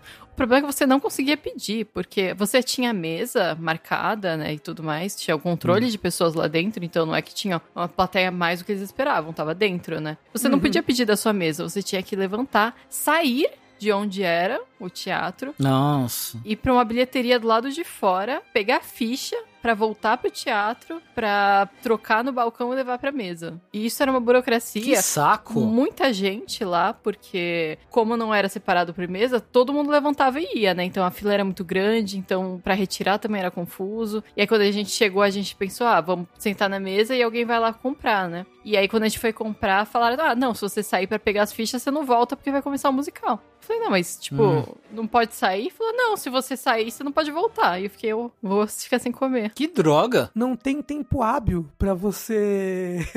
pra você, tipo, chegar no musical e comprar coisa e voltar. Não dá tempo. E às vezes uma água, sabe? Se você tá. Porque tem ar-condicionado, você precisa tomar alguma coisa, não tinha como. Caralho. Eles falavam, não, espera o intervalo. E aí no intervalo todo mundo levanta, né? E vai pra lá. Uhum. E não faz sentido, tipo, se você tá com uma mesa fechada, o que que custa, né? Se você poder pedir da mesa. Tinha os panfletinhos com QR Code, podia, né, ligar direto ali no aplicativo e pedir. É porque eu acho que aquele lugar, ele não é um lugar de, de musical. Eu acho que ali é um restaurante mesmo, sabe? é, eu acho que é um barzinho, alguma coisa assim, sabe? Não. É, é um bar, alguma coisa assim que eles. Tentaram adaptar, mas não, eu acho que o lugar não foi uma escolha muito feliz no final das contas. É, Onde que foi? foi no Teatro Santander. No topo, É, no rooftop. no rooftop. Hum, não, nem, nem manjo onde é isso. Onde fica Tipo, é isso. muito bonito o lugar, é chique, mas Ah. eu acho que poderia em outro lugar. Hum. É, porque esse rooftop, ele é mais um, um local de evento, Uhum. sabe? Sei. Tipo, ele é mais um auditório. Isso. Hum, hum. Tipo, porque ele tem várias mesas, várias mesinhas redondas, ele tem um, um lugar que é o rooftop, que é né, a uma área externa grande. E eu tô vendo aqui que o pessoal faz muito evento nesse lugar. Auditório, casamento, coquetel, desfile, exposição, mas não teatro. Porque o teatro mesmo é outro lugar, né? Do, do Uhum. Teatro Santander. Então, como eu falei, a acústica do lugar não era muito boa. Mas eu gostei muito, foi uma experiência. Eu, É, tipo, a ideia é bom, porque né, é bem intimista e é legal. Mas eu acho que pra isso funciona espetáculos menores. Tipo, um Uhum. Sunny Todd, que vai muita gente, eu acho que teria que ter sido num lugar maior mesmo. Se for apresentações menores, com o público mais controlado, eu acho que você experiencia melhor, porque vai ter espaço pra. Você não vai ter que ficar olhando no ombro das pessoas, você consegue arrumar sua cadeira Uhum. bonitinho, coisas assim. Eu entrei aqui no site pra ver os ingressos. É louco. Porque é Ingresso caro. entre 37 reais e Uhum. 220 reais. Como assim? Entre 37 e 220. Mas a É taxa de isso. conveniência, né? Eles escolhem um valor aleatório entre esses dois e você vai pagar esse ingresso aí. Eles rodam uma roleta assim, tá, tá, tá, tá, sabe? Ah, não, eu tô vendo aqui, ó. É que tem uma área bem próxima do palco, que é a melhor área, que é a área VIP. Ela tá entre 110 e 220.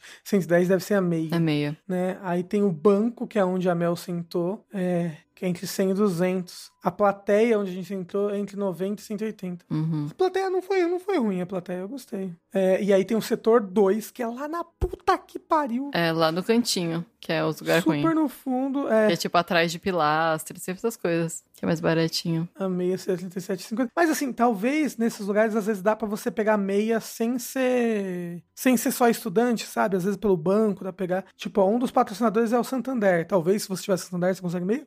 Não sei. Mas se eu fosse indicar alguém, eu ia falar pra pegar banco, ali onde a Mel sentou. É, Eu acho que você é. consegue ver tudo. Ela tava num lugar que ela via todos os palcos, teve interação direta com os atores, ganhou mimo. Uhum, exato. Aqui, Essa ó, é tem, ó, são, são quatro palcos, né? Além, tem, tipo, tem a rua Fleet, que tem, tem umas, umas, uns corredores entre as cadeiras, né? Uhum. Aí tem palco Joana, palco Loja, palco Garden e palco Coreto. Inclusive, pra quem tá curioso e quer ver um pouco da adaptação, tem um canal no YouTube chamado Cena Musical, que tem uma música lá deles. Ah, é? Qual é a música que tem lá? Ah, eu acho que é My Friends? Tô procurando aqui. Ah. Sweeney Todd, Meu Tem Amor. Meu Amor, É o é. My Friends e tem Ah, também tem outro, vários. Vem. É.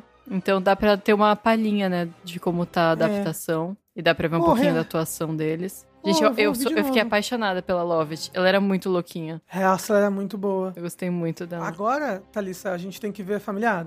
Sim, eu quero muito, eu quero muito. Então vamos. Vamos? Vamos. É o próximo. Você quer ir, Tá Tengu? combinado. Tengu. Tô de boa, obrigado.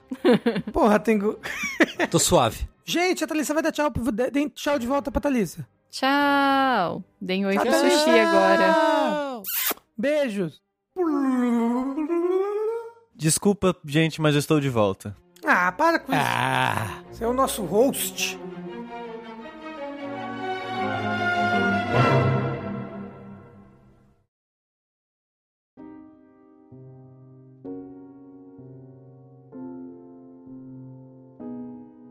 Aproveitando que voltei, hum, que tal puxar o último bloco desse Fora da Caixa que eu irei falar juntinho com o Tengu. coladinho com o Tengu. Coladinho com o Tengu. Eu queria estar agora. Ô, louco. É verdade, todo- todos queríamos, né? Tengu, quando que a gente vai jogar Digimon de novo, Tengu? Porra, só falar, falar, pô, Tengu, vamos jogar Digimon? Eu falo, vamos, e cola aí com, cola aí com Tengu, todos os decks. Não, não, Tengu. Oi. Vamos jogar Magic de novo? Pô, Vamos. foi tão legal Também aquele vou, dia. também vou. Porra. Ô, vamos, vamos, vamos jogar um Commander em live. Quando Vamos. tiver, quando tiver as câmeras direitinho pra mesa. Mas Porra, vamos. Vai ser foda demais. Vamos 300%. 300%. Só- Só falar que eu tô, tô aí, tô aí. Já tô Eba. aí, atrás de você. Papai. Falando em trabalho, então, no caso, fazer stream de jogos ao nosso trabalho, Sim. que tal a gente falar então de Severance, ou Ruptura, como ficou o nome traduzido para português do Brasil? Talvez o hit da Apple TV Plus, eu nunca lembro o nome desse, desse serviço. Apple Plus. Existe a Apple TV, que é uma coisa, e Apple Aham. Plus é outra coisa. É da Ok. Apple Apple Plus. TV é o aparelho, não Eu é? acho que é um aparelho, que é. sim. É. Que é uma série que então, que estreou há mais de um mês aí, uns dois meses eu acho, porque ela teve, olha só, episódio semanal. Uou. Eca, que nojo. É uma série que teve nove episódios, os dois primeiros saíram no- de cara e todos os outros sete episódios saíram semanalmente ao longo do tempo. E ela estreou. Ela acabou recentemente, ela acabou faz tipo umas duas semanas, três semanas, eu acho, da, da gravação desse podcast. E é uma série que, assim, eu queria deixar esse bloco por último, porque é o seguinte: é muito difícil falar dessa série sem pelo menos entregar o primeiro episódio inteiro. É, então, eu tava pensando isso, sabia? Que tipo, mano, como é que a gente explica o que é a série sem dar uma porrada de spoiler do primeiro episódio, pelo menos, assim? Olha só, olha só. Eu não sei nada da série exceto a, exceto a sinopse. Aham. A, a minha sinopse é um spoiler do primeiro episódio? Posso falar? Fala, fala Tal- assim. tal- não, tal- talvez, então, calma, Ah, calma. Que é, talvez é, a sua sinopse já seja um spoiler. Sim. Então, é por isso que eu quero saber. Porque se, se for a sinopse, é a sinopse. Infelizmente, entrega o primeiro Então, então episódio. sim, mas calma, calma. Eu só queria dizer que eu queria deixar por último, porque às vezes, quem tá ouvindo nosso Ah. podcast já tá afim de ver essa série, só não conseguiu ver, sei lá, por falta de tempo, algum motivo que seja. Uhum. Então eu queria deixar o aviso que se você já conhece um pouquinho, já tá curioso na série,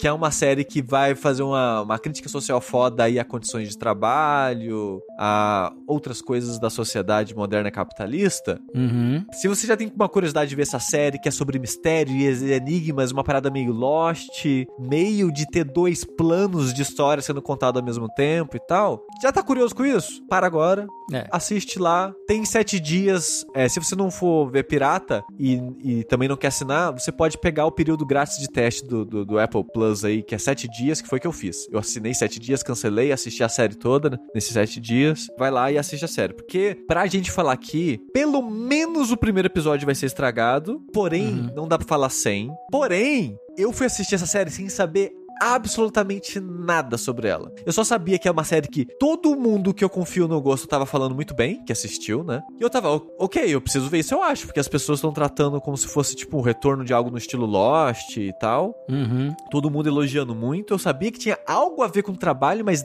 mesmo assim eu não sabia o que exatamente com o trabalho tinha a ver. Fiquei curioso e fui assistir. E eu acho que é a melhor maneira de assistir essa série. É, cara, sabe o que é uma coisa engraçada? Ah, É que eu não, não tinha visto nada. Eu não tinha visto sinopse, nada. Eu sabia que era uma série sobre trabalho. Porque o pôster da série é um cara numa, numa, numa mesa No de trabalho. Né? cubículozinho, né? Num cubículo, isso, isso. Cubículo. Beleza. é uma série de trabalho. Mas por algum motivo, eu achei que a série era de comédia. Hum. Tipo, uma pegada meio, meio The Office, meio Office Space, meio essas coisas assim, sabe? Sei, sei. Aham. Assim, ela tem comédia, mas não é de comédia. Ela tem. Ela, é, exato. Tipo, e é, e é uma comédia de você se sentir desconfortável, tipo, rir de nervoso, assim, eu acho mais, sabe? Sim. Você ri do jeito que, tipo, "Ah, o que, que tá acontecendo, sabe? Eu tô.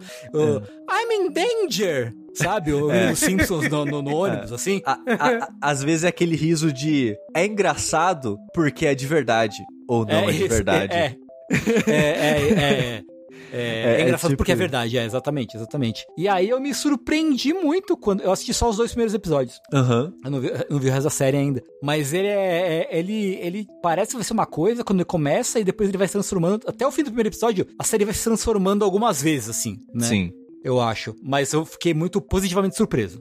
Sim, é uma série que eu acho que ela veio de surpresa pra muita gente, pelo menos pra mim, ela veio total do nada assim. E é uma série que é curioso que ela foi criada e escrita principalmente, né, porque roteiristas, né, eu sempre falo isso, mas roteirista de série, filme, essas coisas hoje em dia é uma equipe, né, não é só uma pessoa. Uhum. Mas a Uhum. pessoa que criou e fez a base da história é o primeiro trabalho dessa pessoa nesse sentido de, de escrever um Ah. roteiro pra uma série ou pra um filme ou pra qualquer coisa do tipo, sabe? Que foda. E o nome do cara é Dan Erickson, que se você for procurar ele no IMDB, não tem nem foto, porque é, o- é, é a única coisa no nome dele, por exemplo, sabe? Hum, que doideira. O que me surpreendeu foi ver que a série é dirigida pelo Ben Stiller. Pois é, ele dirigiu acho que sete dos nove, dos nove episódios. É, pelo menos os dois primeiros é ele que dirige. É, e ele foi o produtor principal. Ele que encontrou esse cara com esse roteiro, Uhum. falou: Porra, que ideia legal, vamos fazer uma série. E ele que correu atrás pra série existir, basicamente. Caralho, tipo, mano, você é o Zulander, cara. O que, você tá E- fazendo e- aí, sabe? Cara, exato. O, o primeiro episódio acabou, apareceu o nome dele. Eu falei: Não, Não é possível. não. Aí depois que eu fui descobrir que ele não, ele já dirige faz tempo, ele dirigiu coisas sérias e série, uma série sobre prisão, uns negócios assim. Eu, caralho, que eu não sabia de nada. O último contato que eu tive com o Ben Stiller foi na época dos, dos filmes de comédia dele dos anos 2000. Fo- Foi o Zulander, né? É. Porque assim, é um filme engraçado, me diverti na época, mas não é uma pessoa que você pensa que vai dirigir Severance. Ah, mas é que nem o. O moço lá, o. O, o moço do The Office, o, o Jim. O Jim, o Jim Carroll, o Jim Ca- Carell. Não, não, não. O, o Jim é o personagem Jim. Ah, O personagem sim, o personagem Jim. Sim, É. sim. Isso, que o ator dele dirigiu, por exemplo, aquele Um Lugar Silencioso, né? Ele Sim. É, Sim, e sim. G tá aí fazendo o quê? Propaganda pro FBI. Propaganda O do quê? FBI. Sério? Sim, todas as séries. Cara, todas as séries que ele faz, ele tem várias séries de ação, espionagem, e é tudo propaganda do FBI. É verdade, teve aquela que eu vi muito o comercial dela no, no- na Twitch, que era É, do, sim. baseado na, naquele escritor de, de coisas de coisa militar. Do Tom Clancy, né? Acho. Isso, isso. E é tudo coisa, tudo. Ei, caralho, olha como o FBI é muito foda. É, e é, é isso que, Que ele faz. é, né, é fritas com bacon e inhame. Não é isso? É, isso, É isso. Isso, isso, isso. Mas uma curiosidade, porque eu empolguei tanto nessa série. Assim, spoiler, eu amei essa série, eu gostei muito dela. Eu já tô, tipo, caralho, eu vou entrar, entrar em sono criogênico aqui e acordar só daqui três anos, quando tiver mais coisa dela. Que eu não sei se Ah, o ano você- que vem vai ter mais coisa dela. Terminei os nove episódios. Porque ela levou cinco anos pra ser produzida essa primeira temporada. Ah, É, mas com o sucesso que tá fazendo, vai. Pois é, porque era um cara desconhecido que o Ben Stiller tava encabeçando ali, e parece que ele teve muito trabalho de convencer alguém aceitar produzir essa série, Uhum. e mesmo assim, a produção demorou muito. eh, Por causa da- do Covid, a série começou a, a ser mais ou menos feita no final de 2019. Hum. No começo de 2020, ela começou a ser gravada algumas coisas dela. Caralho. E só foi sair agora, no começo de 2022. Foi, sei lá, um ano e meio aí de pós-produção, basicamente. Uhum, uhum. É bastante tempo, né? Ela ficou muito tempo em desenvolvimento. E eu não sei se, tipo, ano que vem vai ter mais. Já agendaram, já encomendaram uma segunda temporada, antes da primeira acabar até, por causa da, da, rece- da recepção. Tá muito bem de crítica. Eu não sei de público como é que tá. Mas eu sei que se você vai, tipo, sei lá, no Rotten Tomatoes, tava, tipo, 98%, sabe? Essas paradas Hum. de, de, de compilado de, de críticas, mesmo de crítico, tava bem, bem alto, tava é, sendo muito bem recebida. Mas, fora essa, a parte curiosa da produção, Ben Stiller e tudo mais, sobre o que essa série. Ah, ah, Pode falar, Rafa, agora manda sua sinopse. ok. Olha só. Ela é sobre pessoas que vão pro trabalho. Aham. E no trabalho, elas fazem alguma coisa lá Uhum. que, que existe essa tecnologia, eu não sei, que separa a mente da pessoa, as memórias, pra memórias do trabalho e memórias da vida. E aí as pessoas elas têm tipo essas vidas duplas. Quando ela tá no trabalho, ela só lembra do trabalho, só lembra de tudo que aconteceu no trabalho. Quando ela tá fora da vida, ela não lembra nem do, nem do que ela trabalha. É isso que eu sei. É, e isso, e essa sinopse que talvez você leu, leu até no Wikipedia ou na própria IMDB da série, Hum. é o encerramento do primeiro episódio, basicamente, essa Ah, informação. Então, então realmente é um spoiler do primeiro episódio. É, se, vo- se você. Mas tá- é a premissa da série. Exato, é a premissa da série, mas ao mesmo tempo é muito legal você descobrir isso, porque a maneira Uhum. que a série apresenta isso, que nem o, o Tengu falou, durante o primeiro episódio a série muda um pouco, tipo umas duas, três vezes do que você acha sobre o que é essa série, porque ela começa assim, um zoom out numa um top-down, né, de cima assim,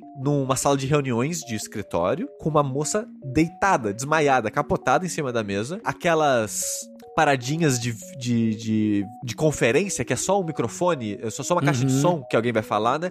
Perguntando quem é você. Tipo, basicamente assim, sabe? Quem é você? Perguntando isso. E é uma pessoa acordando meio grog, como se estivesse drogada, sabe? De- a- a- uma mulher. Aí a pessoa começa a conversar com ela, ela não tá entendendo, ela não, ela não sabe quem ela é, ela não sabe onde ela tá. Ela tá muito perdida, parece que a pessoa tá sofrendo de amnésia. E, eventualmente, você descobre que essa situação que ela tá é uma, é uma entrevista de emprego, basicamente. Uhum. E a pessoa ela vai fazer cinco perguntas pra ela. Aí ela pergunta: quem é você? Ela fala: não sei. Tipo, qual que é o seu nome?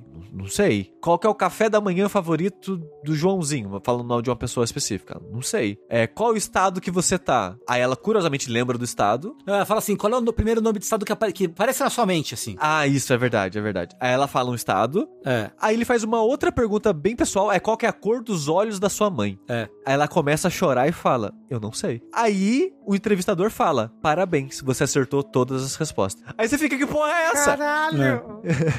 O que, que que tá acontecendo? Aí a série nisso ela corta esse acontecimento e você começa a acompanhar o dia de uma outra pessoa. Tem um cara que tá sentado no, no, na- no carro, né, dentro de um carro, no estacionamento de um emprego, meio que preparando a entrar no, no escritório, assim. E ele tá meio que, se acho que tá chorando ou se recuperando de, de, de um Ele, choro. ele, ele tá chorando ainda. Tá chorando Ele ainda. tá, tipo, acabando de chorar, assim.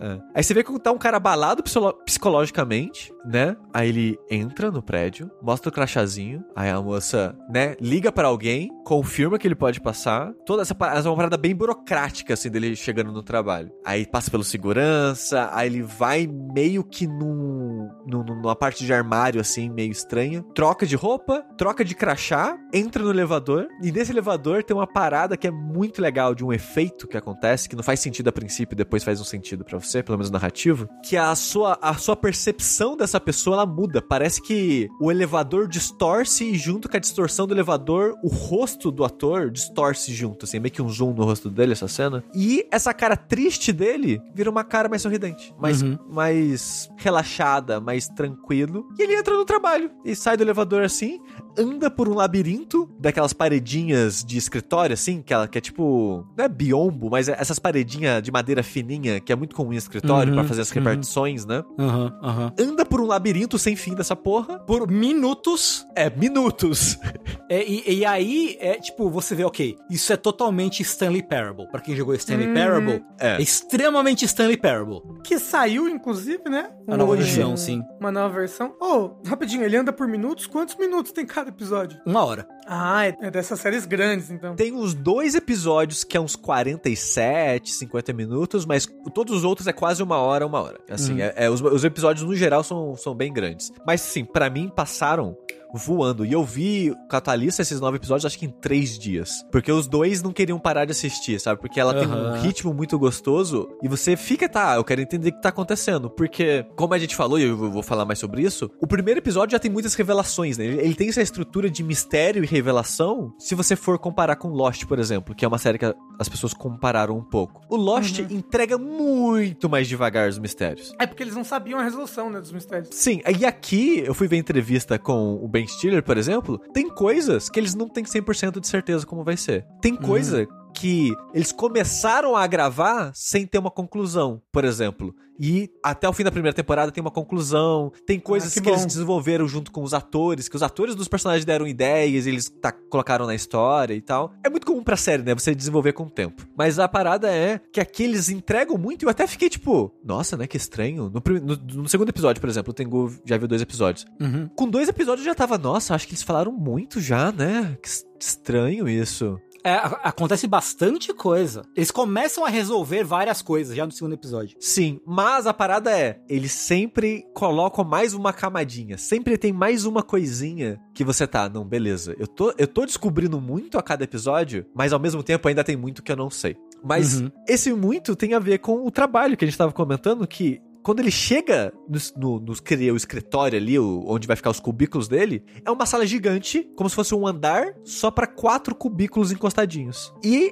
a função desse, desse setor, dessa pessoa que a gente tá acompanhando, que é o protagonista da série, é basicamente ele olha pra um computador, que é um computador que tem cara de um computador dos anos 70, assim, é um. Anos 70 é muito, né? Mas ele tem cara dessas retrotecnologias, assim, sabe? Uhum. E é só número. Parece um, um Matrix da vida, assim. É só, tipo, vários números embaralhados. E a pessoa vai com o mousezinho, seleciona os números, clica os números e arrasta pra uma caixa. E esse é o trabalho da pessoa. Ele não sabe o que ele tá fazendo. Ele não sabe por que ele faz isso. Ele nem sabe como ele escolhe os números. Isso até é um, de certa forma, é um plot de como é que você sabe qual número você tem que escolher? Ele não sabe, ele sente que ele tem que escolher aqueles números. Caralho, isso é muito Stanley Parable. Muito Stanley Parable. E, e o criador até falou que Stanley Parable é uma inspiração pra série. Ah, ok, justo, justo. E então ele tem essa parada do, desse trabalho mágico, estranho, que ninguém sabe o que tá acontecendo, não faz muito sentido com a realidade nossa como espectador ali. E depois ele é chamado por uma superiora dele pra dizer que um dos quatro do setor não trabalha mais lá e agora ele é o chefe do setor. E a primeira coisa que ele tem que fazer é entrevistar uma pessoa que vai substituir o cara que não trabalha mais lá. Aí corta pra cena da moça na mesa, que você descobre que não é o protagonista, tava fazendo aquela entrevista com ela o tempo todo, e aquele é o primeiro dia de trabalho dela. É, e ao longo do episódio você descobre que as pessoas que trabalham nesse trabalho não têm memória de existir antes de acordar no trabalho. É. Então, isso que o Rafa tava falando de, ah, a pessoa tem a memória do trabalho e a memória fora do trabalho. O sentimento de quem tá ali no trabalho é que nasceu naquele momento. Que é, é tipo, no sentido de, igual a am- amnésia, tipo, você tem memória motora, você, sei lá, sabe andar, você sabe falar, você sabe o idioma, você sabe Uhum. Existir, digamos assim, no mundo, mas você não sabe quem é você, quem você é. Você não sabe onde você tá, você não sabe que ano que é, você não tem memória da vida, sabe? A gente tem várias memórias, né? Separadas na nossa cabeça. Não Sim. são todas as mesmas. A gente, tá falando de um videogame, a memória muscular, Sim. né? A, a memória da, da fala, a memória da Isso. matemática, a memória da escrita. São coisas separadas no- no- nas regiões aí do cérebro. Sim. Tanto que tem pessoas que, não só da amnésia, mas tipo, uma pessoa que tem alguma lesão, alguma coisa que afetou o cérebro, às vezes a pessoa esquece uma coisa específica. Teve um moço, teve um moço que ele ganhou um sotaque, alguma coisa assim. É, tem uma história dessa que a pessoa bateu a cabeça e aprendeu um idioma, eu acho. Exato, um negócio. É, um uma negócio parada assim. E, e- e essa que é a tal da ruptura, da severance, que eles falam, Isso, né? que, o que- dá nome à série, é. É, o termo severance ou ruptura é a tecnologia que é, que, que é dessa empresa é, distópica e que é uma empresa que faz tudo. aparentemente- Farmacêutica, tipo uma umbrella, né? É, que ela, a pessoa, de alguma forma, isso não é revelado logo de cara, mas de alguma forma a empresa faz esse, é, é, essa mudança no cérebro da pessoa pra ela sempre, pra dividir, né? Tem aquela coisa, ah, tem que dividir, tem que separar o trabalho da vida pessoal. E eles fazem É. isso literalmente, né? Então, como se falou, Exato. a pessoa quando tá trabalhando, ela é como se fossem duas pessoas diferentes, na verdade, né? Uhum. A pessoa que trabalha não sabe nada que acontece fora, e pra ela, tipo, ela, tipo, pisca e tá no trabalho. Aí ela pisca Sim. e tá no trabalho de novo. Aí ela pisca e tá no trabalho de novo. É. Mas ela sente, né? O, o- o protagonista até falar, ah, eu não, a gente não sabe mais como é dormir. Mas a gente então foca nos benefícios de dormir. Você chega aqui de manhã, você tá mais disposto, mais alegre, não sei o quê. Mas eles não sabem mais dormir, né? Eles, a pessoa dentro do escritório. E fora, tipo, eles nem sabem dizer o que eles fazem no trabalho. É. Né? Eles sabem que eles se ofereceram pra fazer essa severance, eles escolheram, né, É. Pra fazer essa severance, mas eles não sabem o que eles fazem exatamente no trabalho. Exato. Ele só, ele só sabe que às vezes, tipo, sai do escritório e tá com um machucado na mão. Aí o cara chega no, no carro dele, aí tem uma cartinha fala: Ah, você cai, tropeçou, caiu, machucou a mão. Toma aqui um, um cupom para você usar no restaurante. Como desculpa, uma coisa assim, sabe? Sim. Pelo ambiente de trabalho perigoso, uma coisa do tipo. Uhum, uhum. Caramba. Então, como o Tengu falou, as pessoas que fazem esse procedimento, elas aceitam trabalhar nesse lugar. É um emprego que ela fala, ela fora do procedimento, ela faz uma entrevista e fala: "Olha, eu quero trabalhar aqui, eu quero passar por esse procedimento e tal". Então, as pessoas de fora, na realidade, elas decidiram criar esse outro eu do trabalho. Só que pra pessoa do trabalho, não existe fora aquilo, é como se fosse uma prisão. Uhum. Então, a, a moça que ela foi recém-contratada, ela é pra representar uma pessoa recém-contratada nesse ambiente, né? Uma pessoa que tá revoltada com a situação de não, eu não quero estar aqui. Eu, eu quero,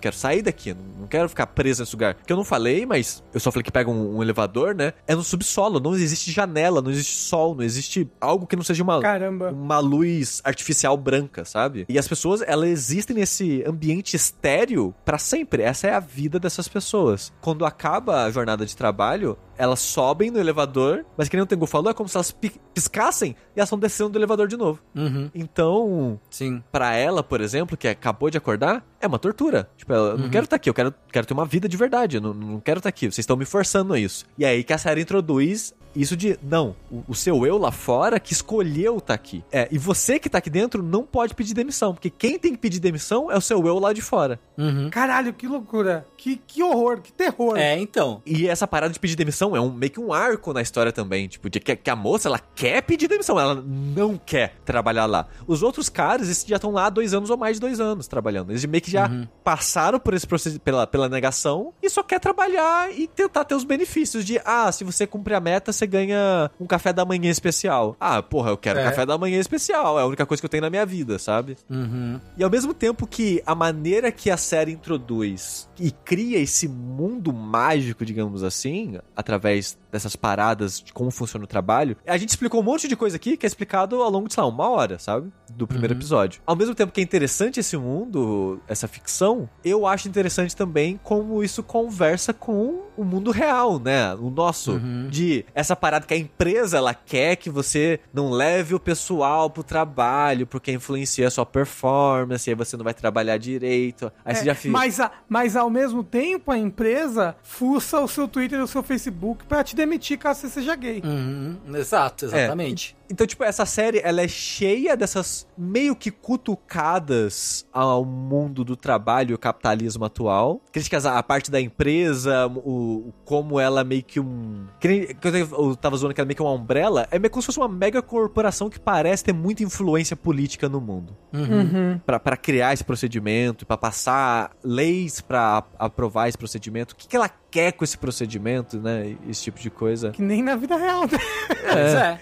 Sim, É. sim. Então tem, tem esses dois aspectos me, me são interessantes, mas também tem a parte das pessoas vivendo a vida delas fora do trabalho, que também é uma parte grande, é meio que outra comparação que vem do Lost, né, que do Lost, pra quem nunca assistiu, um avião cai numa ilha, você acompanha metade do episódio os sobreviventes à queda do avião se virando e sobrevivendo na ilha, e a outra metade do episódio é flashback de um dos personagens vivendo antes da queda do avião. Então o Lost tem, ele divide os episódios nisso, né, em- na ilha e fora da ilha, e aqui tem essa divisão de dentro do trabalho e fora do trabalho, que ao longo da temporada vai se conectando cada vez mais esses dois mundinhos os acontecimentos, né, e, e tal. E eu gosto muito dos dois aspectos da série. E é, e é curioso que um dos aspectos da vida real, fora do trabalho, é que a família do protagonista, né, a irmã dele, ela é casada com um cara que, assim, é uma pessoa muito especial, vamos dizer assim.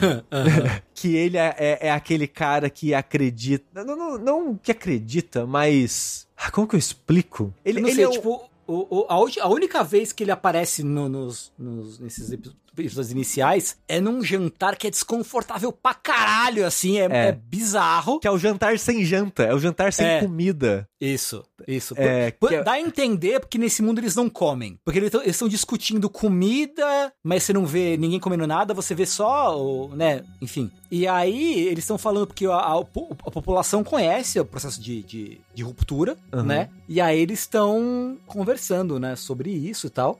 E aí o, o marido da, da- o cunhado dele fala: Não, é, né, a sua escolha foi sua e não sei o quê. Então é, a gente apoia você, sem, apesar de todas as implicações morais, de saúde, de justiça, de não sei o quê, de ética, bababá, a gente te apoia completamente. É que esse cunhado dele, ele é um cara meio hipster 2020, assim, sabe? uhum, uhum. Porque ele é todo meio natureba, cristal, energia, mas só que de uma maneira tão pedante e chata a maneira que ele faz as coisas dele. Tipo, esse jantar sem, sem, sem comida, é que tem. Eles comem normais, né, de maneira normal nesse mundo. Mas é que não, é que a gente vai fazer um jantar sem comida, porque, sei lá, tem gente que não come no mundo, e a gente tá aqui pra compartilhar a nossa, é, nossa existência com as outras pessoas sem a distração das comidas. É, é tipo umas paradas assim, sabe? A parada é, ele é escritor. E ele escreve um livro de autoajuda. Ah, A existência desse livro de autoajuda na série é maravilhoso. eu, eu quero chegar muito lá. É, é, é, é muito incrível, é muito incrível. E, e- e é muito interessante que eu fui ver entrevista depois, que eu achava que a filosofia do livro de autoajuda, que apesar de ter coisas que conectam muito com a parte do, do pessoal que, que tá, tá preso no trabalho, Uhum. pra gente ouvir de fora a- as, as bobeiras que o livro fala, é, é- eu não sei, pa- parece meio que até infantil as coisas que a- a- a- o cara apresenta no, no, no livro, que é tipo, no centro da indústria só existe dust, porque é industry. Ah, Aí tem dust no meio É. da indústria, sabe? É um livro de autoajuda nesse sentido, assim, Aham. que, que é muito engraçado, porque é ao mesmo tempo ser provocativo, mas engraçado bobo, sabe? Uhum, Tem uma frase que também que é, é a mesma coisa, que tipo, ela é boba, mas é incrível, que é... É, o seu patrão, ele é dono do relógio que te oprime, mas você é dono do seu tempo. Frases que não querem dizer nada, né? É. É mais... Incrível. Pro, mais, Tengu, Ah. te faz pensar. Te faz. Uou! Te faz pensar, Tengu. Uou! É, e é muito engraçado ver na entrevista que eles queriam que o livro fosse ao mesmo tempo isso, sabe? Ao mesmo tempo engraçado, bobo, mas que fizesse algum sentido pra quem lesse ele. Que, Uhum. ele te- que ele cutucasse essas ideias, assim. Uhum, uhum. E eu, eu acho maravilhoso, assim. Eu, é- e é muito difícil falar dessa série porque eu não queria nada além do primeiro episódio. Porque. Sim, por favor, por favor. Porque, como eu assisti, que nem eu falei, como eu assisti, tipo, em três sentadas, foi, sei lá, três episódios, três episódios, três episódios, meio que virou uma massa, né? Virou, os acontecimentos viram meio que um bloco na minha cabeça, eu até teria dificuldade de separar o que é o segundo episódio, sei lá, do quarto episódio. Uhum. É, eu só lembro dos acontecimentos. E, e esse é um dos problemas de binge watch, na minha opinião. Sim. Mas é uma série que eu acho muito boa. Ela é cinematograficamente ali, né? Tipo, a, a direção dos episódios, a parte técnica é muito, muito legal. Nossa, fotografia é da hora pra caralho. Pra caralho. Os enquadramentos de cena são muito da hora. As cores, tipo, toda a montagem do cenário. Cara, Exato. é, a parte visual dela é muito foda. Muito foda. É, e uma coisa que eu só fui sacar, porque eu não manjo muito disso, né? Mas quem, quem manja mais, tipo, o Abyss. Se o Abyss assistir, ele provavelmente vai sacar alguns lances de, de na filmagem. Que eu tava comentando do, do- da cena do elevador, né? Que quando o cara passa, a, me- a câmera distorce. É um efeito que é muito famoso no cinema, que eu não sabia por nome. Uhum. Você puxa a câmera pra trás, ao Ah, mesmo tempo sim. que dá um zoom no centro dela. Uhum. Então você faz. Você meio que muda o foco de centro e fundo da câmera. Então a câmera parece que o, o campo de visão dela parece que abre e fecha ao mesmo tempo. É um efeito que meio que desorienta um pouco. Uhum. Uhum. É que essa é a ideia, mas ao mesmo tempo. A maneira que esse zoom funciona na câmera troca a lente da câmera e troca de uma lente de campo aberto para uma lente de campo fechado. Isso muda o rosto da pessoa. Então a pessoa ela fica de um rosto mais, tipo, por exemplo, um rosto mais largo para um rosto mais fino. E é muito curioso que todos as cenas filmadas fora do trabalho são com um tipo de lente. Todas as cenas filmadas dentro do trabalho é com um outro tipo de lente. E, esse, Hum, e a que cena do legal. elevador troca essas lentes. E é por isso, e eu não sabia, eu não, eu não tinha know-how, eu não sabia como explicar essa estranheza, mas eu sabia que tem algo estranho. O rosto do- protagonista, ele é diferente dentro e fora do trabalho. O que, que eles fazem? É lente, é só a lente. Não é maquiagem, Sim. é a lente. É. É, e, e o rosto fica muito diferente. E é muito interessante que ele fala, todo mundo, né, na verdade, de dentro e fora do trabalho, fala diferente, aí o rosto fica diferente por causa da lente, a expressão fica diferente e dá, dá, e dá aquele ar tipo, caralho, a atuação das pessoas são muito boas, né? Porque muda tudo. É, dentro e fora do trabalho, parecem dois personagens completamente diferentes, o mesmo ator fazendo dois personagens o tempo todo. Então a história eu gostei muito, os personagens eu gostei muito, a, a- o, o humor que, é- que meio que contorna os acontecimentos eu acho bom. Assim, é uma série excelente, Uhum, nove episódios só. Os ep- Os episódios são longos, mas são só nove episódios. uhum. E assim, eu não, eu não posso. Eu não consigo recomendar mais do que eu já recomendo. Já, já confirmaram uma, uma segunda temporada? Sim, sem data nem nada, mas Aham. antes da primeira acabar já confirmaram uma segunda. Ah, pode crer, pode crer. E o que é ótimo, porque o episódio que encerra era pra ter mais um ou dois episódios depois dele. Hum, Porque quando eles estavam escrevendo o roteiro da primeira temporada, tinha mais coisas além do último episódio. Hum. Só que o Ben Stiller falou: não, esse aqui tem que ser o último. caramba. O nono episódio tem que encerrar aqui. Hum. Aí o, aí o criador, não, não pode encerrar aí não, o pessoal vai ficar muito puto com a gente. Porque ele termina num puta cliffhanger. Sei. Então, tipo, porque a ideia era ter esse, ter esse acontecimento, o desdobramento dele e encerrar. Uhum. Só que o Ben Stiller, não, não, não, a gente vai encerrar aqui. Maldito Zulander. Maldito! Mas é isso. Severance, eu não vou falar nada mais do que isso, porque eu sinto que ah, o spoiler vai começar a vazar de dentro de mim, igual pessoas vazaram hoje durante a gravação aqui. Ah, oxe, não fala assim, as pessoas não vão entender. Eu, não- eu não, eu não tô falando nada. Gente, eu fiz um cocôzinho. Não, mas é você que rápido. tá se entregando. É. Foi muito rápido, ninguém nem viu. Ninguém nem viu, exatamente. Se você não falasse, ninguém ia saber o que aconteceu. As pessoas iam, iam achar que eu. Que, que não sei. Mas, Tengu, você pretende continuar assistindo? Com certeza, com certeza. Nossa, eu gostei muito dos dois primeiros episódios, então eu quero bastante assistir, pelo menos, pelo menos terminar a primeira temporada. É. Tengu, diria que melhora, viu? Porra, tô, tô, já comprei, já comprei a ideia. Tô tranquilo, tranquilo. Vou, vou, vou assistir com gosto. Rafa, você, você pretende assistir agora, depois disso? Eu não, eu já tava com vontade de ver já, porque tava todo mundo falando. Eu tava com medo de ser muito pesada, sabe? Ah, não, de, de eu não. ficar mal, mas acho que não é esse Não, tipo de não, série. é, não é, de, não é de se sentir mal, não. Ela, ela tem essas críticas, mas ela não é o foco dela e ela não é de sofrimento e tal, assim. Que nem eu falei, tem até humor espalhado, assim, entre os episódios. Uhum. Quero muito ver. E eu. Enquanto a gente falava aqui, eu baixei o Stanley Parable novo pra jogar. Boa. Go- Porque já vou jogar, já vou falar no vértice já. Porque, É. porra, que jogaço. É, eu tô, eu tô, eu tô pensando. Eu, que, que vocês não jogaram ainda, eu já joguei um pouco. Eu tô pensando se tem como falar dele sem spoiler no vértice, mas a gente vê. Porra! a gente vê a gente fala um pouco do antigo, mais, Sim, né? Então, é. Mas ó, eu ficaria muito feliz se todo mundo aqui terminar de assistir Severance, porque eu acho que dá um fora da caixa especial com spoilers dele. Ô, louco, hein? Porra. Depois. Você sabe, você sabe se o André assistiu também? Não, eu acho que ele não viu ainda do que eu sei. Ah, Mas eu posso ver com ele isso daí. Pô, vamos- que que eu- obrigar ele a ver. então. É, isso aí. Amarrei na cadeira e já era. Porque eu acho que seria legal um episódio só da gente falando dos spoilers. e tal. Maneiro, maneiro. Bora. Que legal, eu não sabia que você também tinha esse fetiche. Tem... Pra amarrar na cadeira? É, Ah, exato. tenho, tenho. Bora, Ah, quem não bora. tem Shibari, quem não tem, né? Não. É, mas falando em Shibari, Shimbora, né? Que esse. É! Ai, tem que, tem que voltar pras caixas da mudança, né? É, exato.